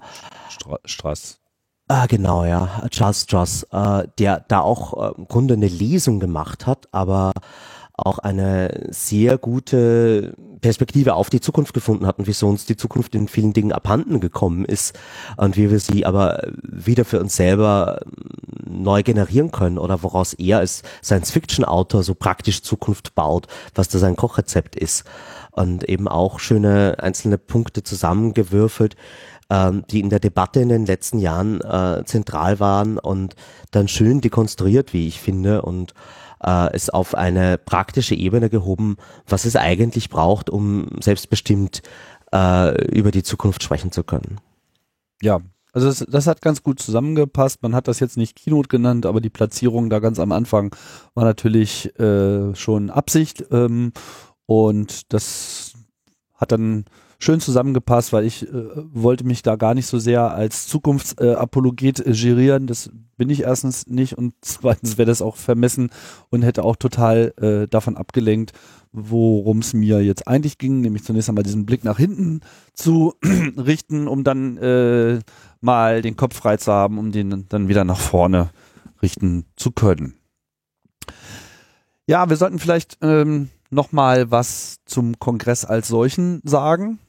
Ähm, Messe Leipzig, das werden ja viele mitbekommen haben. Neue Location, neue Herausforderungen, neue Teilnehmerzahlen. Du hast schon die Zahl gesagt, 15.000 Gäste waren da äh, offiziell vor Ort. Das ist natürlich eine Menge Holz. Das sind nochmal gefühlt so zwei, 10 Prozent, 10, 15 Prozent mehr, als wir in Hamburg gehabt haben. Nur, dass es sich so gefühlt äh, natürlich viel, viel, viel besser ähm, verteilt hat. Also nicht nur gefühlt, es hat sich da einfach besser verteilt, weil einfach die Fläche so irre groß ist. Allein die Basisfläche dieser Assembly-Halle Nummer zwei ähm, mit äh, effektiv genutzten fünf, was war das, 22.000 war die ganze Halle. Das heißt, allein die Assembly-Fläche waren schon so 15.000 Quadratmeter. Also allein schon diese eine Halle hatte mehr Grundfläche, als wir in Hamburg insgesamt bespielt haben. was einem sofort irgendwie irre vorkam. Ja, also man hat äh, sofort wieder dieses Gefühl gehabt, oh Gott, Hamburg, also ich bin mir sicher, wenn wir dann drei Jahren wieder reinlatschen, gut, es wird ein bisschen umgebaut worden sein und so weiter, ne? Aber wir werden sofort das Gefühl haben, so, äh, wie hier ist mal ein Kongress gewesen. Wie, wie, hat denn das da überhaupt reingepasst, ne? Das ist genau dieses Gefühl, was ich heute mit Berlin habe, wenn ich ins BCC äh, gehe. Oder wie ich es hätte, wenn ich ins HAKP gehen würde, wenn man das noch könnte, weil es ja leider abgerissen wurde, das Gebäude. Äh, dass man sich irgendwie überhaupt nicht mehr so richtig vorstellen kann, dass das mal ein Kongressort war. Ne? Und, und wenn dieses Feeling mal so richtig äh, haben will, soll man Hamburg ins Eidelstädter Bürgerhaus marschieren. Das gibt's ja noch. auch wenn er, glaube ich, auch gerade umgebaut wird. ähm, das macht einen so ein bisschen fassungslos, äh, was so diese Entwicklung betrifft. Aber egal. Le Leipzig, vielleicht nochmal so zum Ausbau. Also wir haben auf diesem Messegelände gibt's ja ähm, fünf große Messerhallen. Die erste davon ist baulich noch ein bisschen anders als die anderen vier. Äh, zusätzlich gibt es noch das Kongresszentrum Leipzig, was quasi da so steht, als wäre es eine weitere Halle, aber natürlich mehr äh, auf den Kongressbedarf hin optimiert ist. Viele kleine Räume, ein paar Vortragsräume größerer Natur, aber für uns natürlich schon wieder viel zu klein. Das war dann gerade mal so der viertgrößte Saal, der, der große, der dort ist. Insgesamt hätte man äh, den Teil gerne noch etwas aufgebläht gesehen. Also von diesem CCL bräuchten wir irgendwie so vier oder fünf, dann würde es irgendwie super passen oder zumindest irgendwas, was vier oder fünfmal so groß ist, dann würde es passen. So mussten wir halt auf die Hallen gehen und da war dann insbesondere diese Halle 2 eben, ja, so quasi die Fortsetzung des Hack Centers. Ich weiß nicht, wie du dich da gefühlt hast, aber als ich da reinkam, dachte ich mir nur so, okay, alles klar, jetzt haben wir also auch noch Wintercamp. ja, also äh, das, äh, dass man äh, da drin waren auch Zelte und es war halt einfach riesiges Areal und du hattest ja eigentlich auch schön die einzelnen äh, Best-ofs von dem, was was wir auf den sonstigen Veranstaltungen so haben. Also du hattest irgendwie äh, ganz viele Hacker auf Tischen, die herumgenördert haben und das war so das klassische Hackcenter. Du hattest äh, Zelte, Installationen, äh, ganz viel Blinkenlicht, äh, Bällebad, riesige Lego-Installationen, ähm, ein Partyareal mit einer Bar und all das eigentlich in, in, in einer Halle. Also es war so irgendwie ganz viele der Grundbedürfnisse und auch der Zuordnungen, äh, wo man gerne Zeit verbringt, fanden sich in dieser, dieser einen Halle. Mhm. Ähm, und das war viel größer, aber trotzdem immer noch äh, versteckter als, als in den letzten Jahren. Also man konnte auch irgendwie am Tag drei da noch durchlaufen und neue Sachen finden, die man ja. vorher gar nicht gesehen hat. Ich, ich hätte mir da fast noch mehr Labyrinthartiges gewünscht. So. Also klar, man hat vielleicht nicht alles sofort gefunden, aber ähm, wenn ich mir so überlege, ist ja absehbar, dass wir im nächsten Jahr die ganze Halle benutzen müssen, weil es ja im Prinzip jetzt schon zu, zu eng war da, absurderweise. Ähm, dass man eben noch sehr viel mehr so diesen äh, englischer Garten-Moment hat, wo man dann eben so hier noch eine Hecke und da äh, ist dahinter noch mal irgendwas versteckt. Darf sich natürlich nicht zu sehr äh, verstecken. Manche Dinge, die so etwas eingebaut waren, wie das Areal von der Seabase, wurden dann schon wieder als zu unzugänglich äh, empfunden, aber da kann man es, glaube ich, auch so recht keinem komplett recht machen. Aber ähm, ja, ich glaube auch, dass diese Mischung gemacht hat. Ne? Das war natürlich auch so ein bisschen das Bedenken, so, oh Gott, Bar und Bühne und Hackspace und Kinder. Wie soll denn das zusammengehen? Aber ich fand, das hat eigentlich ganz gut funktioniert. Ja, ich glaube auch, das hat harmoniert. Also mhm. gibt wahrscheinlich auch andere Erlebnisse dort, ähm, aber äh, ich, ich, ich habe da auch keine sozialen Konflikte gesehen, sondern eher, dass äh, sich da halt schöne Inseln und Grüppchen gefunden haben mhm. äh, und und ähm, das hatte halt auch den schönen Effekt, dass man irgendwie vielleicht auch mehr übereinander stolpert. Also äh, komischerweise bin ich die ganze Zeit irgendwie in liebe Leute reingelaufen. Also es war auch nicht so, dass du dich nicht gefunden hättest, obwohl es so groß war. Ähm, konnte man da irgendwie immer noch ähm, die bekannten Gesichter finden, wenn man wollte. Und das war ähm, ja, also das Verkehrskonzept da wird mich wirklich interessieren, so wie die Leute da herumgelaufen sind. Ähm, die Daten können wir leider nicht erheben, aber ich glaube, ähm, dass sich da nochmal ganz interessante Wege gefunden haben. Ja, vor allem hat sich äh, auch gleich wieder gezeigt, dass wir gleich zum Start eine Limitierung des Gebäudes entdeckt haben, sozusagen eröffnet haben. Weil wir einfach, weil sich einfach gezeigt hat, dass eben dieses Gebäudelayout zwar für Messen gemacht ist, aber nicht für Konferenzen. Zumindest nicht für Konferenzen dieser Größenordnung. Ähm, insbesondere bei Saal 1 hat sich das gezeigt, aber im Prinzip eigentlich bei allen Vorträgen, wenn da viele Leute waren, die dann raus wollten und viele Leute wollten auch in den nächsten Talk rein und wir hatten in, in, in dem ersten Saal, in diesem Adams-Saal, 4000 Sitzplätze. Das muss man sich mal vorstellen. 4000 Sitzplätze. Wir hatten in einem Saal mehr Sitzplätze, als wir noch vor sechs Jahren Teilnehmer auf dem ganzen Kongress hatten. Über alle Tage. Das springt, springt mein Hirn. So.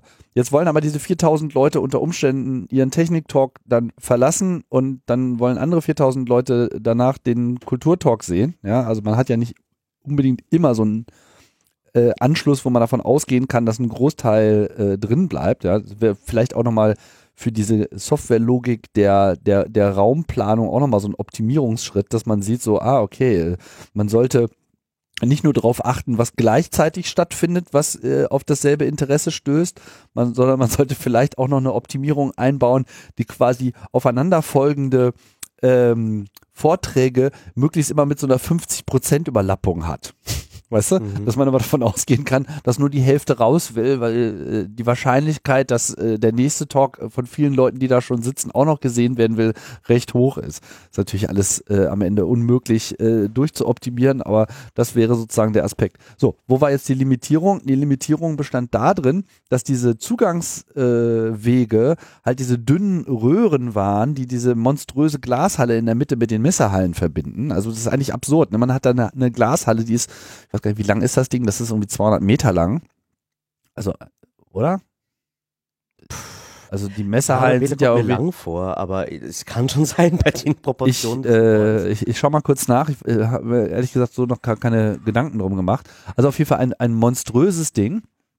Und dann hast du den Übergang in diese Messerhallen, die ja für sich genommen auch relativ monströs sind. Äh, aber das Ganze geht eben dann durch verhältnismäßig kleine Kanäle. So, und so ist es dann einfach nicht gelungen, in dieser Viertelstunde Pause, äh, die wir zwischen den Talks hatten, effizient eben den Saal von den Leuten zu befreien, die dann nicht mehr sein wollten und sie dann auch automatisch wieder mit neuen Leuten zu bestücken, die da unbedingt drin sein wollten. Das staute sich dann alles und dann mussten dann äh, absurde Lösungen gefunden werden mit so Umleitungen in der Glashalle, wo dann alle Leute, die dran reingehen wollten, mussten alle erstmal nach unten an diese Treppe, an dieser Treppe warten, damit dann oben alle durch diesen Glasgang rausgehen konnten, die dann quasi daran vorbeigeschleust wurden. Also so ein Schleusensystem wurde sich da äh, erarbeitet, was wohl auch die Messe ziemlich begeistert hat, wie, wie der Club da sozusagen an der Stelle irgendwie mit diesem Problem umgegangen ist. Aber das war äh, natürlich absehbar, dass das einfach äh, nicht skaliert. Ne? Und das, das ist ein echtes, äh, ein echtes Problem. Und da muss man jetzt mal schauen, wie man dem Ganzen äh, begegnen kann. Ne? So, ich habe mal kurz hier nachgemessen. Die Halle ist tatsächlich 240 Meter lang. Oder 250. Absurd, oder? So. Total. Und äh, da passen natürlich eine Menge äh, Leute rein. Ne? Aber du hast dann quasi zu dem Saal 1 mit 4000 Leuten äh, nur diesen 100, 100 Meter breit ist das Ding. Und dann hast du halt äh, diesen Übergang zum, zum Saal, wo du dann eben nochmal 30 Meter überbrücken musst.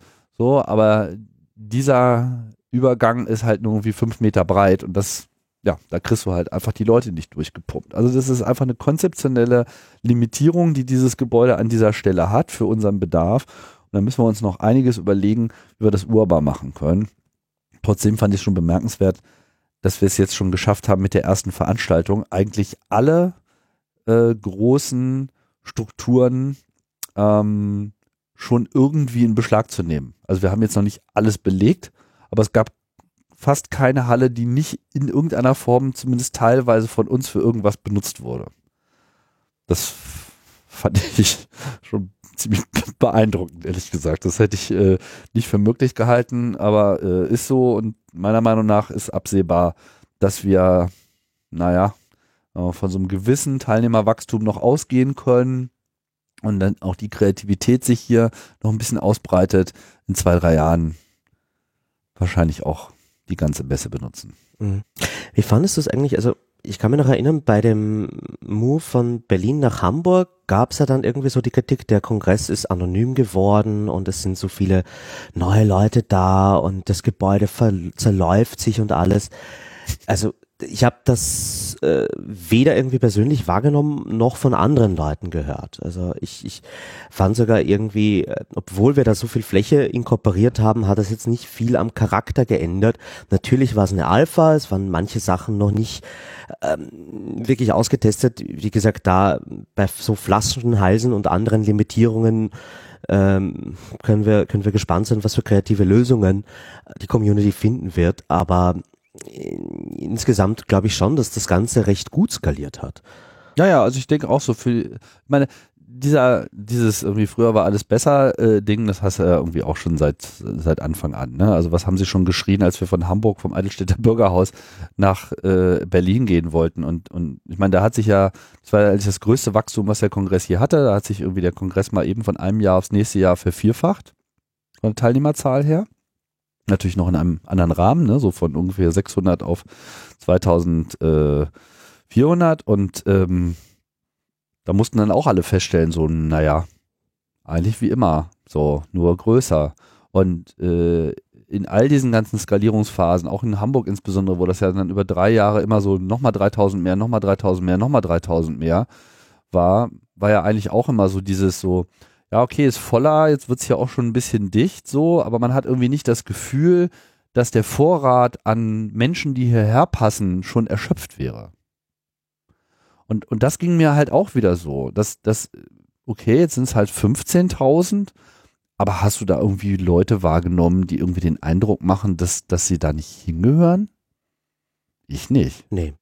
Nee. Überhaupt nicht. Also ich, ich äh, hatte auch äh, im Grunde keinen wirklich schlechte soziale Interaktion. Gut, das ist jetzt ein ähm, biased Sample von einer Person, aber ich, mir wäre auch von anderen Leuten jetzt noch nichts zu Ohren gekommen. Solche Momente gab es sicherlich auch.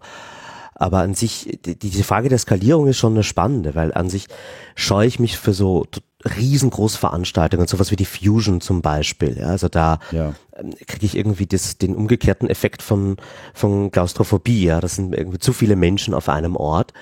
Und ich frage mich so, ja, also wie, wie viel schafft dieses Gebäude und wie viel schafft der, der Kongress? Und gibt's da eigentlich eine Grenze? Also haben wir ein theoretisches Maximum?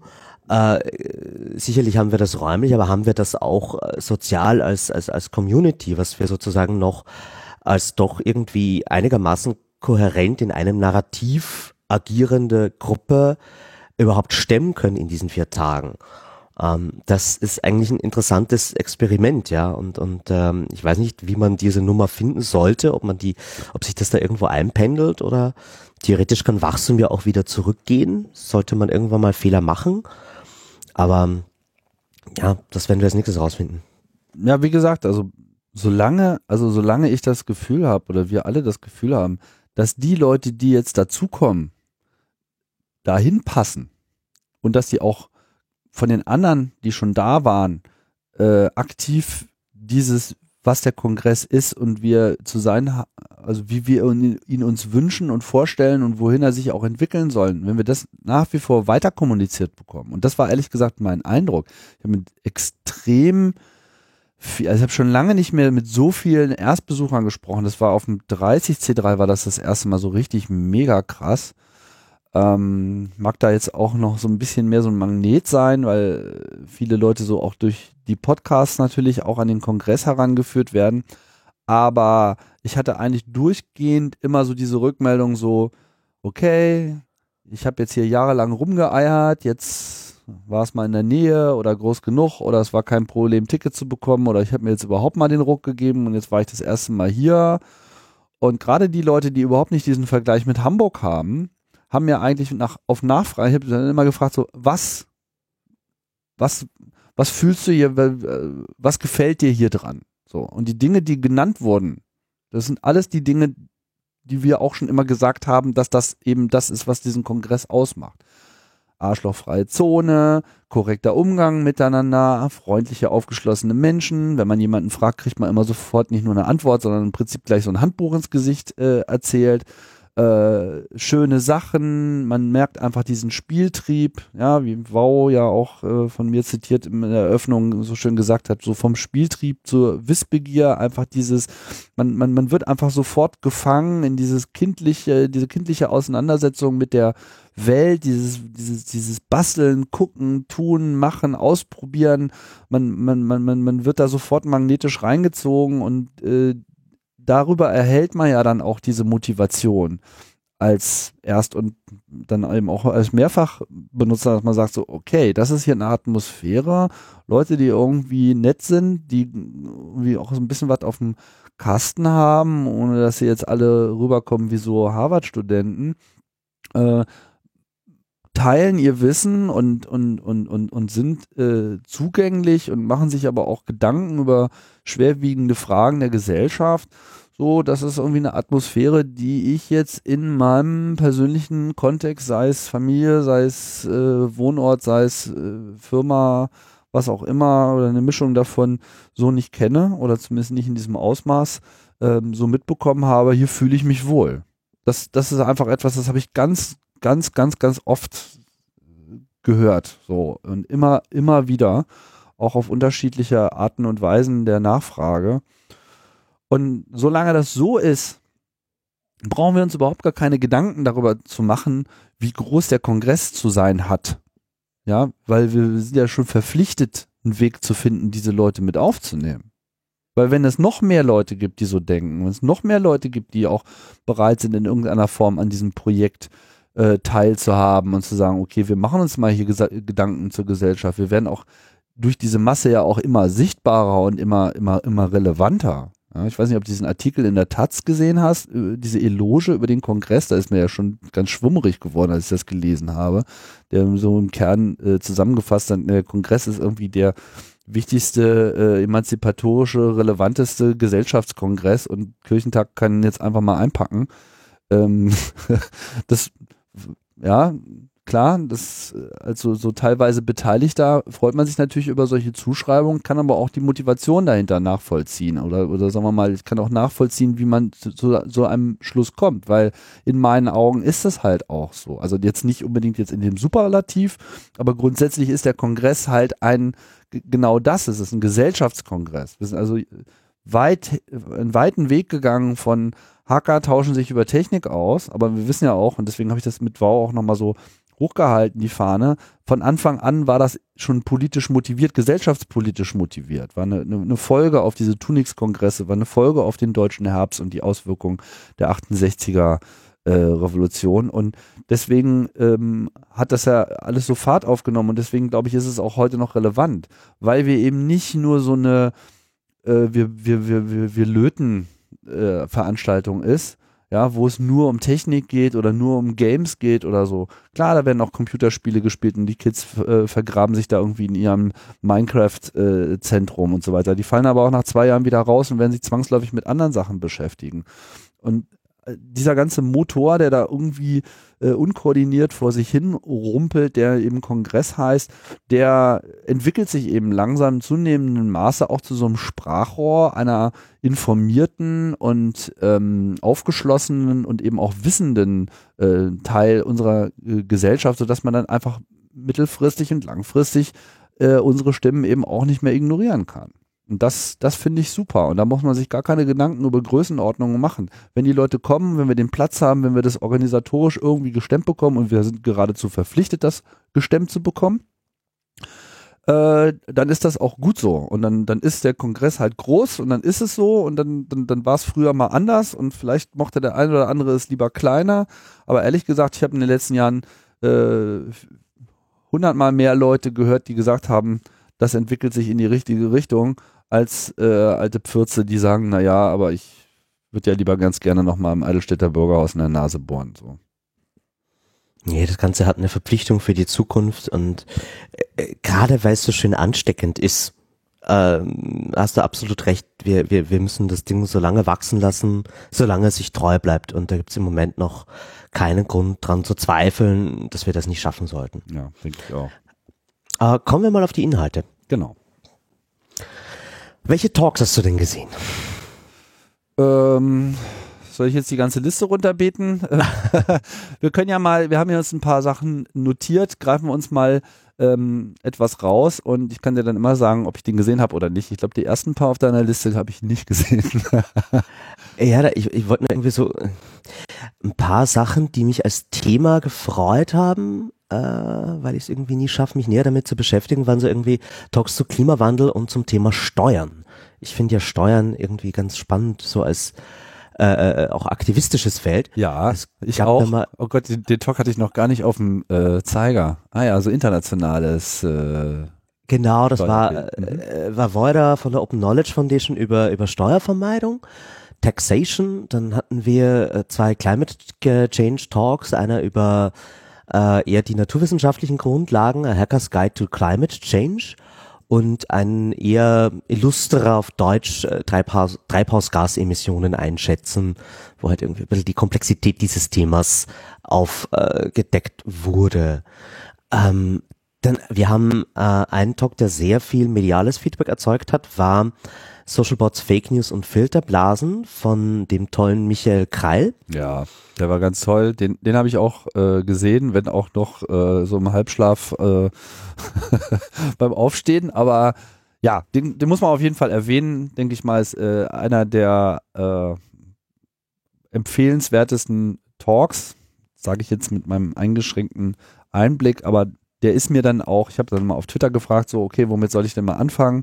Und obwohl ich den schon gesehen hatte, wurde mir der eben auch sehr oft empfohlen. Also und gehört auch so mit zu den meistgesehenen oder zumindest runtergeladenen äh, Talks. Ja, Michael Krall hat, ähm, war ja auch schon mal bei Logbuch Netzpolitik zu Gast, ist äh, ein ganz Emsinger äh, Datenjournalist und Visualisierer und Analysierer und kann äh, wunderbar in so Datenbestände aller Art reingreifen und hat auch vor allem immer hervorragende Ideen, wie man das eben visualisieren kann. Und er beschäftigt sich ja schon längere Zeit mit äh, Analyse von äh, Social Networks, allen voran Twitter, weil man da eben auch am besten reingucken kann und ähm, hat ja dann so verschiedene Datenspenden bekommen in Form von Accountzugängen, nicht, dass man sozusagen seinem Tool da äh, einen Token spendet, damit ähm, über das Kontingent eines Accounts eben auch weiterhin dieses Netzwerk durchpflügt und analysiert werden kann.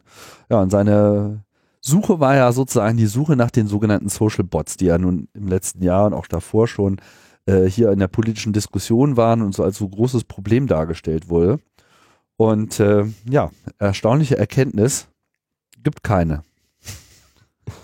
Ich weiß nicht, wie du das verstanden hast, aber das war so ein bisschen am Ende die Essenz.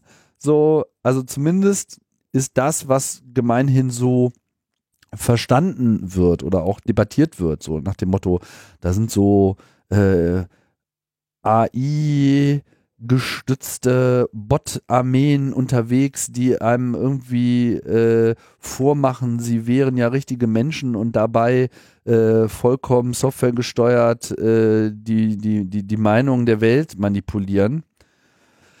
Das scheint es in der Form zumindest noch nicht zu geben. Tatsächlich gibt es aber einfach eine ganze Menge Leute, die zu viel, zu viel Zeit haben, irgendwelche Rentner und äh, andere äh, Aktivitäten. Und viele dieser Studien, die es da in diesem Bereich gibt, halten der, äh, ja, der, der näheren Betrachtung selten stand. Ja, sehe ich ähnlich. Also die, dieses ganze Phänomen ist ja wirklich äh, beeindruckend, vor allem in der politischen Debatte. Also Social Bots, äh, Fake News und dahinter steckt ja irgendwie einerseits die Angst, dass wir die ganze Zeit manipuliert werden über Technologie das Lustige ist, diese äh, Angst hat durchaus ihre Berechtigung an der einen oder anderen Stelle, aber halt eben nicht auf diese simplistische Art, äh, wie es da oft instituiert wird, dass wir einfach über äh, äh gesteuerte äh, Twitter-Roboter äh, unser, unser gesamtes Denken und unsere politische Einstellung äh, diktiert bekommen. Ähm, es, es gibt durchaus Manipulation äh, und äh, auch, auch äh, Instrumente, die hier greifen, gerade in der Aufmerksamkeitsökonomie, aber äh, das ist halt eben nicht irgendein äh, ferngesteuerter Twitter-Account. Und äh, obwohl es da sehr wenig äh, wirkliche Unterfütterung gibt, gibt es aber einen enormen Wunsch in der Politik, irgendwas da zu machen. Und äh, gerade dieses irgendwas und, und, und Technologie regulieren, die man nicht verstanden hat, ist halt brandgefährlich. Und was ähm, Michael da getan hat, ist ja unter anderem über Twitter-Account Spenden von unseren Hörerinnen, ähm, dass er angefangen hat, äh, dem Ganzen mal mit Open Data Prinzipien auf den Grund zu gehen und soweit irgendwie möglich halt auch wissenschaftliche Studien in dem Bereich ähm, äh, sich angeschaut hat und, und eben versucht hat zu verifizieren. Und da ist halt oft äh, rausgekommen, dass äh, es da keinen wirklichen Gehalt gibt für auch die Definitionen von Bots, die da verwendet werden. Äh, ähm, äh, teilweise gab es auch, finde ich, so eine Falsifikation. Natürlich so professionelle Medienhäuser wie CNN oder Spiegel, die haben natürlich Bots. Das sind professionelle mit AB-Testing äh, betriebene äh, äh, Dinger, die einfach nur Klicks optimieren wollen für automatisch äh, generierte Inhalte. Die kommen halt aus der Redaktion ja ähm, und und äh, gleichzeitig aber auch diese Idee, dass wir hier äh, zumindest größerem Maße manipuliert werden über äh, solche Accounts, diese These hat er einfach wirklich wunderschön auseinandergenommen. Und das ist genau so eine Ehrung der politischen Debatte, äh, wie man sie sich wünscht. Ähm, und, und war auch einer der am besten bewertesten Vorträge. Also das ist auf jeden Fall für alle, die mit diesem äh, Begriffen zu tun haben oder auch die einfach äh, ihre Twitter-Zugänge gespendet haben an Michael, die sollten sich diesen Talk anschauen, weil das ähm, wirklich eine schöne, äh, sehr lustig nerdige Aufbereitung auch dieses Themas ist. Und ich fand es auch super, dass es sozusagen so ein bisschen gegen die Erwartungshaltung ging. Ne? Also wenn man da so reinging, ne, so Fake News, Social Bots und so weiter. Jetzt kommt der Michael, der analysiert das mal und der wird uns jetzt mal sagen, wie das jetzt so wirklich läuft. Und dann sind aber die Findings irgendwie so eigentlich komplett anders, als man es vielleicht erwarten würde. Und das finde ich irgendwie auch gut, dass man nicht jetzt immer nur äh, ja, das, was man so gemeinhin erwarten würde, aus solchen Talks herauszieht, sondern dass ja auch ein paar, der Kongress auch immer wieder für ein paar Überraschungen gut ist. Ja. What's next? Gut. Ah, eine ganz große Empfehlung ist Quality Land. Mhm. Ähm, das ist das neue Buch von Marc-Uwe Kling, den man vielleicht kennt aufgrund seiner Bücher übers Känguru, die Känguru-Chroniken oder auch Känguru-Offenbarung. Ähm, wahnsinnig äh, äh, tolles Buch wieder mal von ihm und äh, Marc-Uwe Kling ist auch insbesondere begabt darin, seine Bücher vorzulesen und einzusprechen. Und äh, das hat er auch hier getan auf der Bühne. Ähm, Linus hat das Buch ja auch schon empfohlen, vor allem äh, als Hörbuch. Es ist grandios äh, und passt auch perfekt zum, zum Kongress dieses Jahr. Äh, da zeichnet er einfach eine sehr schöne, nicht weit in der Zukunft liegende Dystopie und äh, greift auch ganz viele Phänomene auf, die wir äh, im Podcast schon besprochen haben. Ähm, und es war auch, glaube ich, einer der Talks, der am meisten zu diesen besagten Schlangen äh, vor Saal 1 geführt hat und auch, glaube ich, schon am meisten runtergeladen wurde. Ähm, und ich, den, den kann man auf jeden Fall sich empfehlen, auch wenn man Marco Overkling noch nicht kennt. Ähm, und äh, ja, ich, ich bin insbesondere froh, weil ich, äh, wir haben im Content-Team schon länger versucht, Mark Overkling auf den Kongress zu holen. Und ich war, äh, wie er in Wien den Abschluss seiner Lesertour hatte, extrem dreist und hab's geschafft, mich äh, backstage zu schummeln und ihn dort äh, angesprochen, aber nicht irgendwie äh, mit seinem neuen Buch zum Kongress kommen will, weil das würde doch irgendwie ganz gut passen. Wir können ihm zwar nichts zahlen, aber es ist genau das Publikum für dieses Buch mhm. und äh, er hat sich dann irgendwie breitschlagen lassen und äh, das, das freut mich wirklich sehr, dass er bei uns war, weil ich glaube, das passt sehr gut zu, zu der Community und zu den Themen. Hast du mit ihm danach gesprochen, wie er es so fand? Ja, ich habe ihn lustigerweise ähm, sowohl wie er eingecheckt war beim Speakers Corner äh, erwischt und dann ähm, wir hatten ja irgendwie äh, nach ihm unseren Talk, also dazwischen war PC Wahlhack, aber ich habe ihn irgendwie danach noch noch backstage getroffen und ist ein äh, sehr entspannter, ruhiger Typ.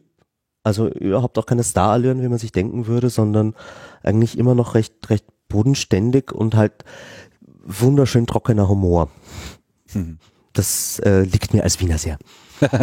ja, Wir auch als Berliner. Was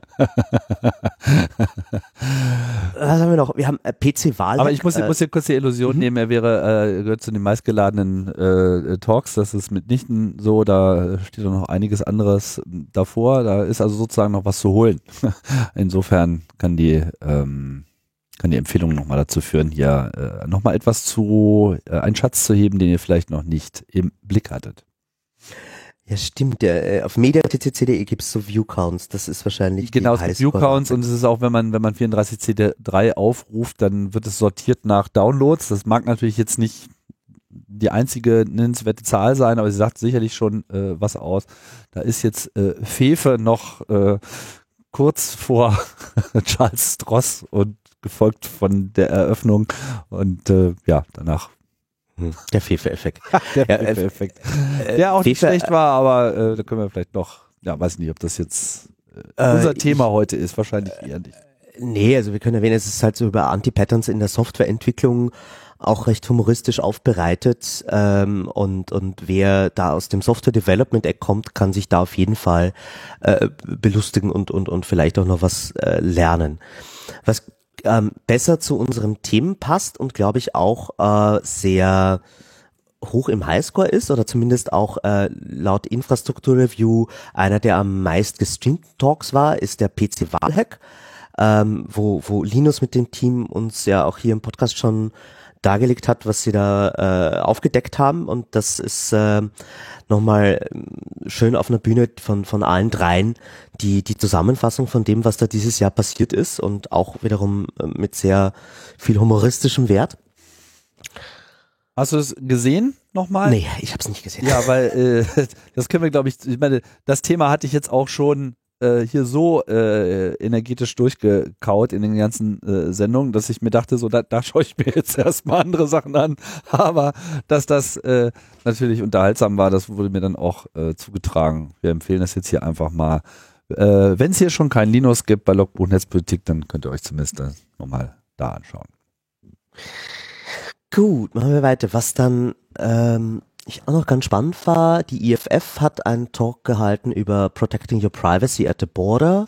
Das würde ich einfach nur mal so als praktische Empfehlung ähm, rausgeben, ähm, wenn ihr vorhabt, dieses Jahr zu reisen. Es gibt ja leider immer mehr Länder, wo man sich beim Grenzübertritt Gedanken um die eigenen Geräte und den Datenschutz machen sollte.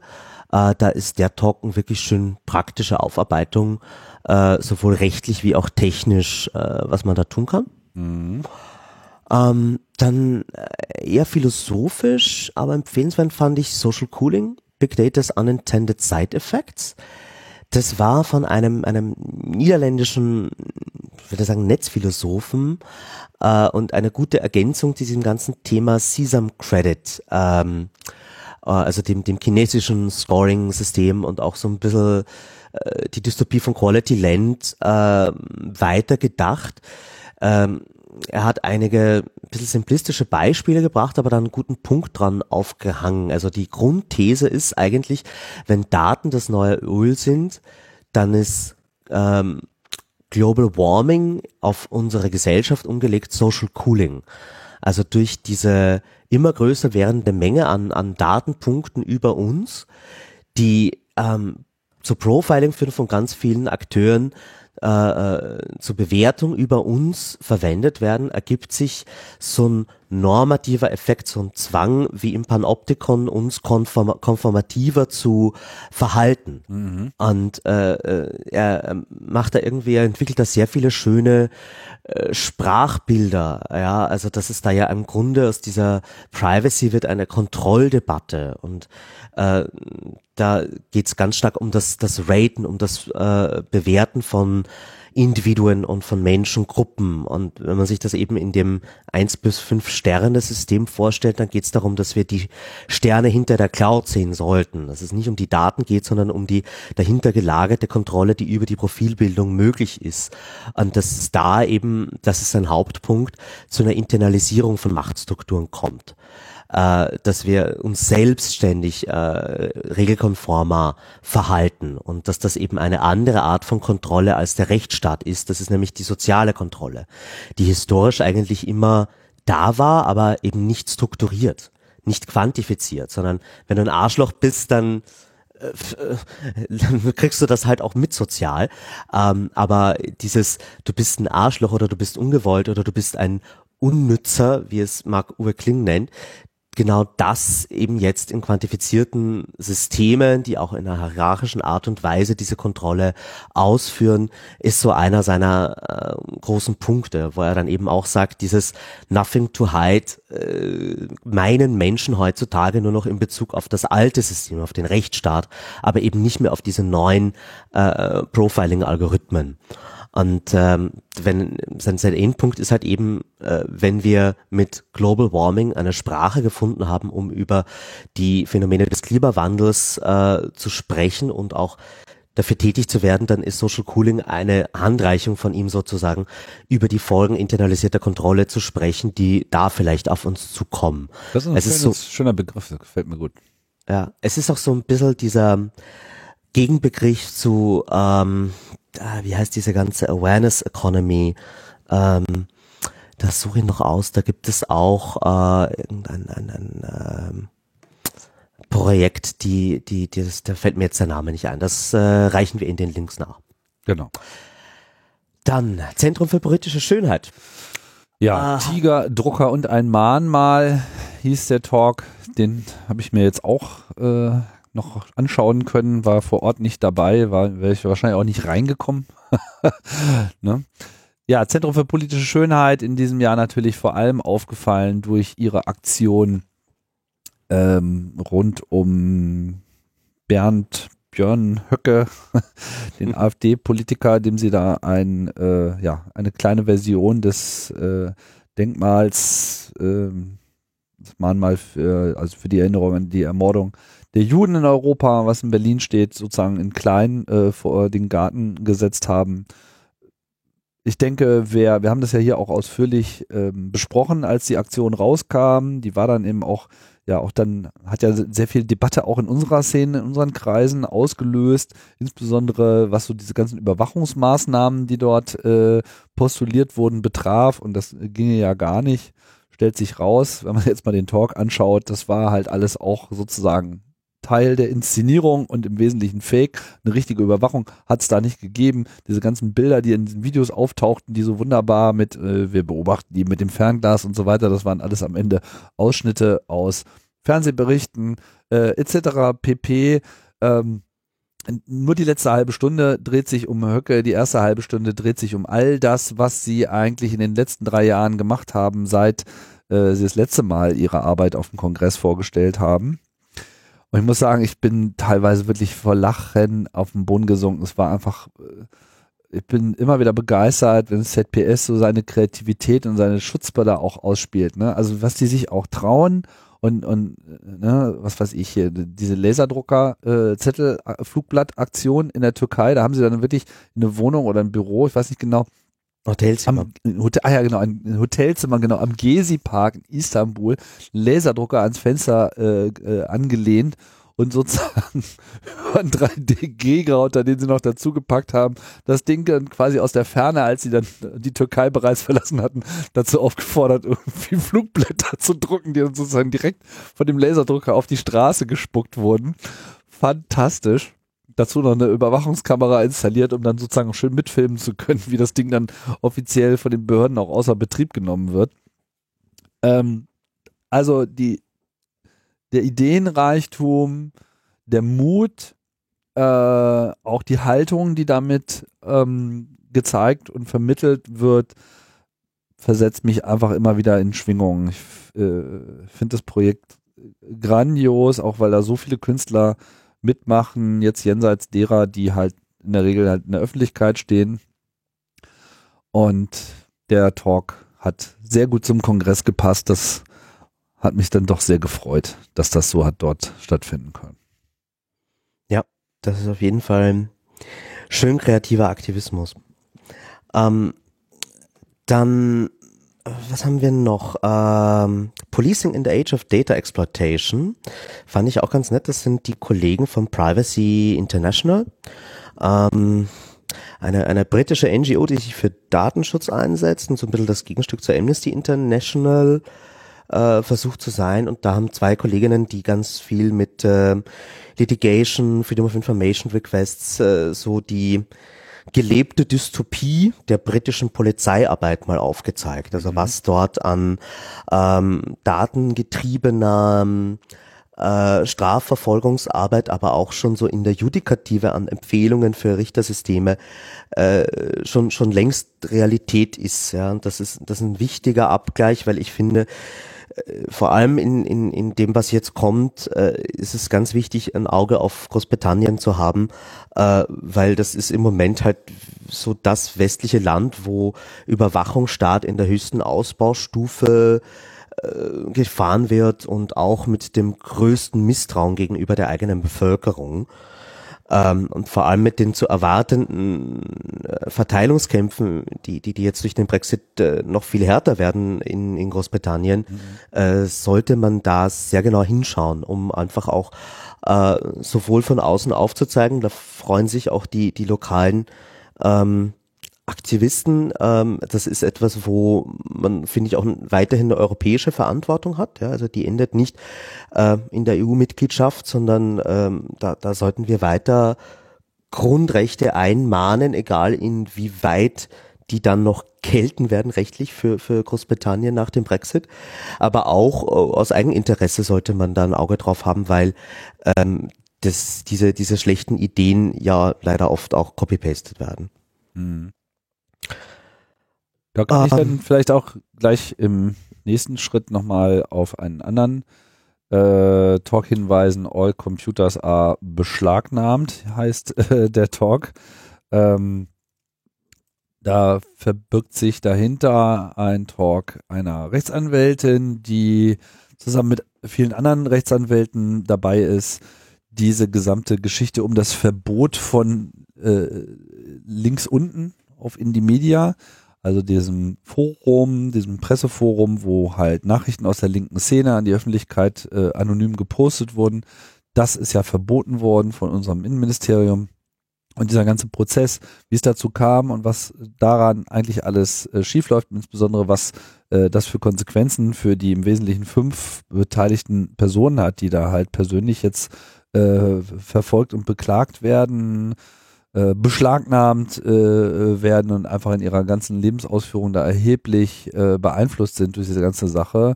Durch einen Fall, der vielleicht so hätte erst gar nicht äh, möglich werden sollen, weil es sich hier schlicht um ein Presseoutlet handelt. Das wird alles sehr schön dargelegt und dann im Detail auch mal äh, dargestellt, was da äh, eigentlich alles gelaufen ist. Und das ist so ein typischer Talk mit, äh, sollte man sich unbedingt mal anschauen, um einfach mal so Realitäten zur Kenntnis zu nehmen, die sonst einfach im äh, gerade auch in der medialen Darstellung, aber vor allem eben auch in der Darstellung von Behörden dann doch äh, teilweise ganz anders aussehen. Ähm, ähnlich wie schon die ganze G20-Nummer in Hamburg, wo wir ja hier auch schon einen sehr ausführlichen Talk zu gemacht haben, ähm, ist auch dieser Talk in diesem kleineren Fall äh, mit ähnlichen Einblicken und Einsichten bestückt. Mhm.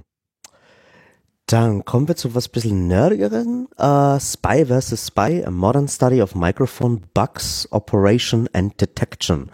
Das war irgendwie ganz äh, kurzweilig, ein bisschen technisch. Ähm, zwei argentinische Speaker, die sich so mit äh, Audioabhörtechnik näher beschäftigt haben. Mhm. Da äh, irgendwie finde ich einen sehr guten Zugang gefunden haben, über diese Themen zu sprechen und das humoristisch aufzuarbeiten mit dem, was, was da eigentlich technisch so geht und, und wie so auch die äh, schönen Beispiele von Botschaftsüberwachung, die man gefunden hat.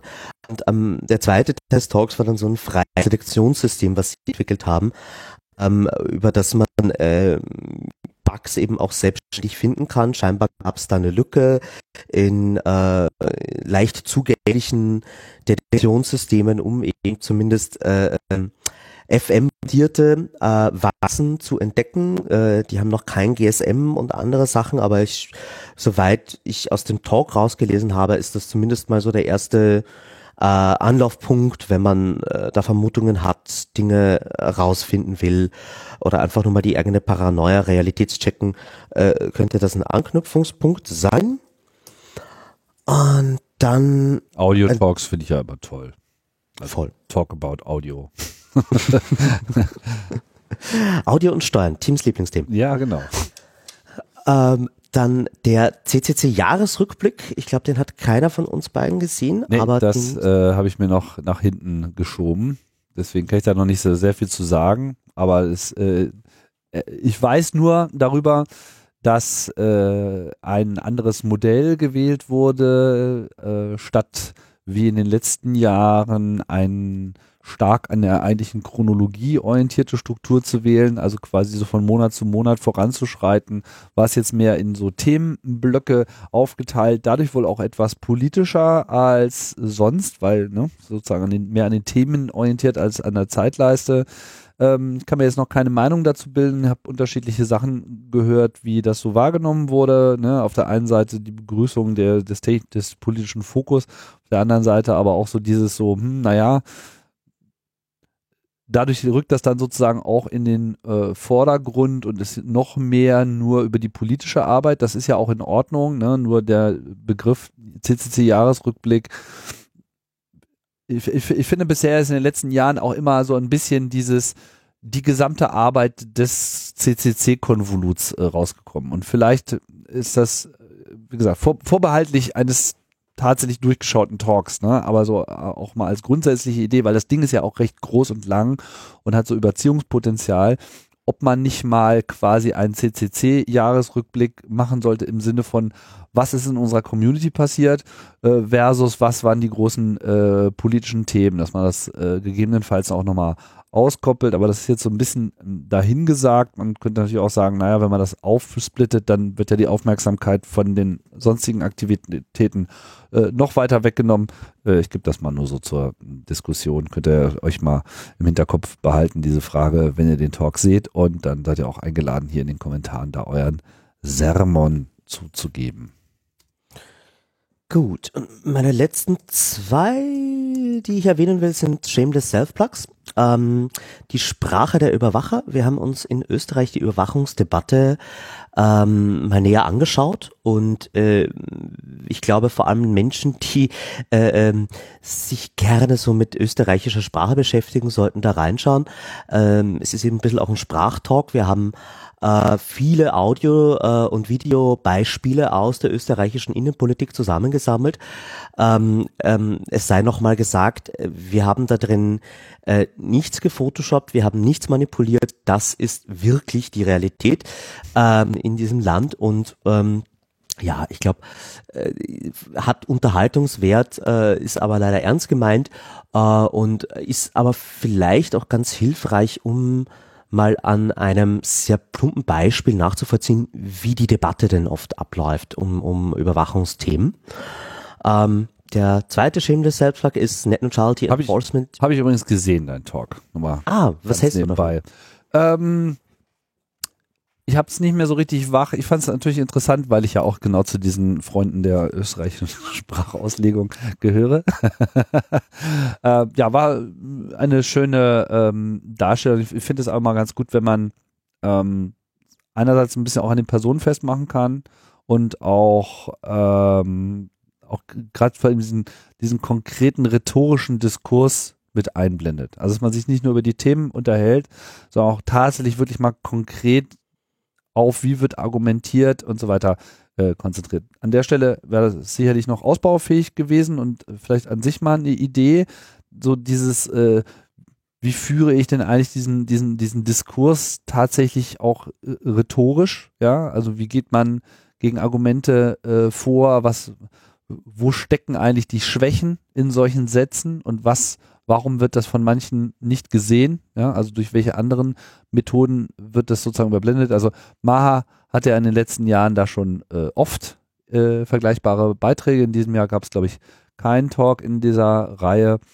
Ähm, aber ja, ist ein wichtiges Ding. Ihr habt da zwei Sachen miteinander verknüpft. Hatte ich den Eindruck.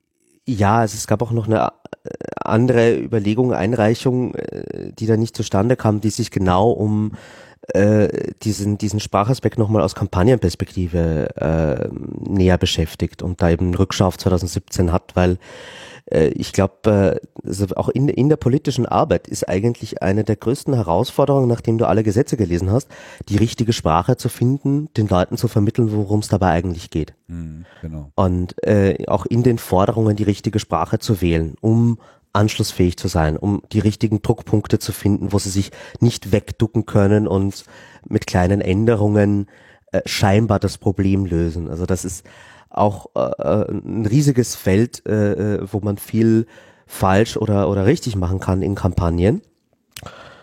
Ähm, und äh, ja, äh, das, das war jetzt halt eher so der Versuch, auch noch diese Sprache eher humoristisch aufzuarbeiten und so ein bisschen äh, ähm, den, den klassischen Sprachslot zu füllen.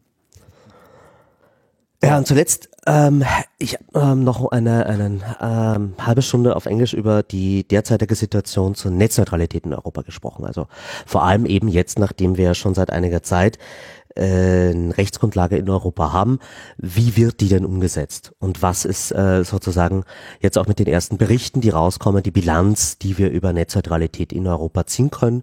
Und das Ganze dann auch nochmal schön kontrastiert mit den USA und mit Indien, also mit dem Land, wo Netzneutralität gerade abgeschaffen wurde und in Indien, wo sie ähm, ja in der bestmöglichen Ausbaustufe und stärkstmöglichen äh, Rechtsdurchsetzung jetzt gerade äh, gelebt wird. Und das, das ist im Moment Indien. Und ähm, da, da halt versucht, so eine Einordnung zu machen und auch eine Vorausschau, ähm, wo wir da in dem Thema hinsteuern. Ähm, ich glaube, das war's an Talks. Äh, was ich noch gerne äh, gerade eben unserem, unserem Publikum mitgeben äh, will, ist, dass man diese Talks alle auch raten kann. Ihr könnt da Sterne vergeben und Kommentare schreiben. Und wenn ihr das tut, dann helft ihr damit dem Content-Team äh, für die nächsten Jahre ähm, eben in der Auswahl an den leider viel zu vielen Einreichungen. Ähm, wir haben zum Glück leider, ich weiß nicht, immer viel mehr Einreichungen, als wir Plätze haben äh, für Vorträge und deswegen müssen wir schwierige Entscheidungen treffen. Also viel mehr ist ein bisschen untertrieben. Ne? Ich glaube, es ist sowas wie Faktor 3 oder 4 gewesen in diesem Jahr. Ja. Also es ist nicht so, dass da so ein paar nicht reingekommen sind oder so, sondern die die Einreichung, also gut, da, da mag auch nicht alles jetzt unbedingt äh, qualifiziert sein, aber glaube, man könnte im Prinzip auch äh, 50 Prozent der Talks komplett anders besetzen und hätte immer noch einen guten Kongress, ohne dass irgendjemand was auffallen würde. Nur irgendwo sind eben diese Ressourcen dieser Veranstaltung auch beschränkt. So, und man muss jetzt mal schauen, nach dieser Beta-Version, eine Alpha-Version, finde ich, war es eigentlich nicht. Es war wirklich eine gehobene Beta-Version eines Kongresses an diesem neuen Ort. Kann man auch mal überlegen, was eigentlich noch skalieren kann. Ähm, da es immer wieder dieses Problem gibt mit nicht genug Talks. Ja, mal halt sagen, naja, entweder noch besser auswählen oder mehr Talks. weiß nicht. Andererseits haben wir das Problem, dass wir jetzt eben da ein reines rein-raus-Problem schon haben. Ne? Also es nicht problemlos möglich ist, Talks beliebig dicht aneinander äh, zu packen. Also man kann sozusagen auch die zeitliche Dichte nicht erhöhen. Das heißt, die einzige Möglichkeit wäre, einen weiteren Saal dazu zu nehmen. Mhm. So einen fünften Saal. Naja, kostet Geld. Ne? Was nicht unerheblich ist. Die Veranstaltung war in diesem Jahr sehr teuer und es ist noch nicht klar, wie wir da eigentlich rausgegangen sind. Aber das war definitiv das höchste finanzielle Risiko, was wir bisher gegangen sind mit dem Kongress. Da wird sich sicherlich das eine, die eine oder andere Ausgabe in den nächsten Jahren herausstellen, dass man das irgendwie auch anders und eleganter lösen kann, was zu Einsparungen führen kann. Andererseits haben wir auch alle gesehen, so dieses naja, ey, da geht noch was und guck mal hier und wenn man da noch mal und so, ne, also allein was so an künstlerischer Darbietung und Lichtgestaltung und so weiter da war, da war zwar viel und es war irre, aber der Space ist auch so mega groß und wenn man halt noch weitere Flächen urbar machen möchte für Assemblies, für äh, Präsentationsorte etc., also äh, die, die Säle an sich haben ja zum Beispiel überhaupt keinerlei nennenswerte Gestaltung erfahren. Ja, also es waren eigentlich zwar beeindruckende Räume, allein schon durch ihre Größe, aber waren halt ansonsten gestalterisch überhaupt nicht eingebunden. Also wenn man das alles noch irgendwie gerne angehen wollen würde, ähm, ja, wird es auch noch teurer. Andere Möglichkeit wäre ein fünfter Tag. Yeah, Silvesterfeier. Du, bist du bist pro fünf, ja? Also habt da sehr unterschiedliche Rückmeldungen bekommen auf, auf diese Idee. Ich weiß nicht, wie ich das energetisch schaffen soll, aber. Ja, das war das, was auch sehr schon. viele Leute gesagt haben, insbesondere beteiligte Orga-Gruppen. Ja, also und da, da muss ich sagen, da habe ich auch äh, Respekt, bevor man das groß äh, fordert und äh, feiert. Äh, ein fünfter Tag passt zwar irgendwie gut rein, ne? Und so dieser Gedanke äh, ins neue Jahr dann auch mit den Leuten zu gehen, mit denen man dann sowieso gerade gerne äh, rumhängt, den finde ich sehr charmant. Ja, ähm, ich denke in Hamburg ist diese, diese Idee, die immer mal wieder aufkommt, auch deshalb äh, schnell verworfen worden, weil wir uns da sozusagen im Zentrum befunden haben und natürlich Silvester auch ne, immer noch so andere Probleme mit sich bringt, weil dann einfach die Stadt ist in Bewegung, da hast du es dann einfach auch mit, mit äh, Menschenmassen äh, im Zentrum zu tun, die in irgendeiner Form auch in deine Veranstaltung reinstrahlen können. Das ist wiederum ein Vorteil dieser etwas äh, in der Ferne gelegenen äh, Messegebäude. Aber die Orga, da muss man vielleicht auch nochmal so einen Blick drauf werfen. Ja, ist ja immer so dieses, okay, wir, wir haben hier so ein Team und oder, oder wir machen das. Ja, und wir haben Ox für alles Mögliche. So, ne? Wir haben ein Pock und ein Lock und einen Mock und einen Nock und einen Wok und äh, für alles gibt es irgendwie Gruppen und es gibt Engel und Freiwillige und Happy Family und das stimmt auch alles und das ist alles richtig und wichtig und toll und super und hervorragend, was sich daraus entwickelt hat. Es gibt da aber immer so ein bisschen so eine vergessene Gruppe. Und die muss man, glaube ich, auch mal erwähnen. Das ist Projektleitung. Es gibt da Leute, die kümmern sich um diese Veranstaltung auf eine Art und Weise wie kaum jemand. Also, wir nehmen diese Sendung jetzt gerade auf am Dienstag, den 9. Januar. Und soweit ich informiert bin, hat jetzt gerade die letzte Person den Kongress verlassen. ja, also wir haben schon, wir haben schon äh, zehn Tage ausschlafen können, aber dieser Kongress ist quasi bis eben gerade noch gegangen. Nicht mehr für den Großteil der Leute, aber es gibt Leute und die sind auch schon seit ungefähr äh, dem 15., 16. Dezember vor Ort gewesen. Also sie haben jetzt quasi mehr oder weniger einen Monat auf diesem Messegelände gelebt. Also nicht auch dort geschlafen, teilweise auch das, ne, so also ein Campingwagen und sowas. Aber ne, man, man ist quasi dort, als würde man da arbeiten. Sieht irgendwie nichts anderes außer Messerhallen den ganzen Tag. Und zwischendurch ist mal kurz ein bisschen Aufregung, weil für vier Tage so viele Leute da sind und dann sind die wieder weg. ja. Ähm, dazu kommt auch diese rund um die Uhr Überwachung dieser Veranstaltung. 15.000 Leute ähm, bringen ja auch immer wieder irgendwelche Incidents äh, mit sich, auf die reagiert werden muss, organisatorische Herausforderungen, wie zum Beispiel eben die schon jetzt mehrfach angesprochene äh, Rein-Raus-Regelung, aber ne, Leute verletzen sich, Dinge passieren, Sachen müssen es müssen auf Sachen reagiert werden. Es muss da irgendwie eine 24-7 äh, Ansprechpartner-Situation geschaffen werden. Der Club ist auch recht stolz darauf, ähm, bei solchen Veranstaltungen doch auch ein hohes Grad an Zuverlässigkeit gegenüber dem ähm, Gebäudebetreibern zu haben. Also, ne, wenn wir Ansagen machen, halten wir die durch. Wenn wir sagen, wir haben Ansprechpartner, dann sind die da. Und wenn es Dinge gibt, die nicht gut laufen, dann wird darauf reagiert. So, und dann wird da auch nachhaltig drauf reagiert und da wird, wenn Entscheidungen gefällt, etc. Und es sind nicht immer einfache Entscheidungen. Und dieser Gesamtstress, der sich aus dieser Gemengelage ergibt, der wird doch von einem sehr kleinen Team getragen. Das heißt, äh, während sehr viele Leute während dieser Veranstaltung an dieser Veranstaltung mithelfen und jeder Engel, alle, jedes, jedes Projektteam, jede Gruppe, auch jede Assembly trägt natürlich dazu bei. Ja, aber der Vorbereitungsrahmen dieser Veranstaltung, der war in diesem Jahr wirklich absurd, weil ne, neues Gebäude heißt, Man muss sich viel intensiver mit Dingen äh, auseinandersetzen und Situationen erstmal klären, Kontakte erstmalig herstellen, etc. Also das war, glaube ich, die eine der komplexesten äh, Produktionen, die dieser Club überhaupt jemals gefahren hat.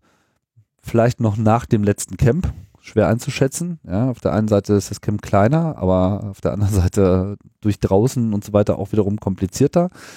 Ähm, aber so in der Kategorie dürfte es gelegen haben. Ne? Also das letzte Camp und äh, dieser Kongress, denke ich mal, laufen schon äh, in etwa in derselben Liga. Das wird sich dann in den nächsten Jahren hoffentlich etwas entspannen, wenn wir in Leipzig bleiben. Und ähm, um zurückzukommen auf diese Frage, wäre ein fünfter Tag wünschenswert? Ja klar, so aus dieser reinen Besuchersperspektive ja, und klar, ich weiß auch, wie fertig ich nach vier Tagen Kongress bin, aber man lernt ja dann auch dazu und dann würde man irgendwie seine Kräfte auch anders verteilen. Man dreht ja dann irgendwie am vorletzten Tag auch nochmal auf und sagt, okay, scheiß drauf, morgens vorbei. Weißt du, gib alles. Mhm. äh, dann macht man das halt später und wenn man irgendwie auch weiß, okay, alles klar, jetzt finden wir hier vielleicht auch noch einen gediegenen Weg, irgendwie dieses Silvester-Ding äh, stilvoll, äh, Hacker-Style äh, durchzuziehen und wir finden irgendwie auch eine eine Lösung für die potenziellen Probleme, die das mit sich bringt, weil dann hast du es dann auf einmal so mit Böller-Problematiken zu tun. Was ist, wenn die Leute dann da Böller mitbringen? Veranstaltung 15.000 Leute Böller, keine gute Idee und so. Ne? Also das, ich verstehe, dass das eine, eine heiße Kartoffel ist, die bisher äh, wenig äh, angenommen wurde. Und kann auch gut sein, dass wir das nie machen werden. Trotz alledem, also irgendwie, man, man, man wünscht sich irgendwie eine, man wünscht sich irgendwie immer mehr, ne? Ja, Congress all the year. genau, Aber wir, wir, wir danken der Orga auf jeden Fall nochmal an dieser Stelle. Also ungenannterweise, ich weiß nicht, ob sie genannt werden wollen, aber ich weiß, wen du meinst. Und das ähm, ja. sind Menschen, denen man nicht genügend danken kann für dass sie diese Veranstaltung äh, möglich machen. Ja, und äh, die, die, die Philosophie ist aber auch genauso, pff, die Leute müssen das selber machen, nur dann ist es cool. Und es ist, da, da, da ist auch viel von dem philosophischen Kern sehr bewusst gelebt, über, über den wir heute gesprochen haben. Oh ja, auf jeden Fall. Also das, da steckt wirklich eine ganze Menge äh, drin und wir werden euch jetzt nicht quälen durch Namensnennung, aber ihr wisst schon, wie wir meinen. Hm. Gut, Tim, dann ähm, machen wir einen Deckel zu. Ja, ja, das war jetzt lang genug. Aber wir hatten ja auch einiges nachzuholen und ähm, wir werden uns, wenn es gut läuft, diese Woche nochmal äh, sprechen und ähm, mal schauen. Der Januar ist etwas wild bei uns beiden. Mhm. Ähm, von daher keine äh, Versprechung, zu wie viele Sendungen wir es bringen, aber wir werden uns auf jeden Fall nochmal hören. Ja, und sehr viel mehr Worte haben wir jetzt, glaube ich, nicht zu verlieren, oder? Ja, ähm, schaut viel Kongress nach und, und äh, wir sehen uns spätestens in einem Jahr. Genau. Bis bald. Tschüss. Tschüss.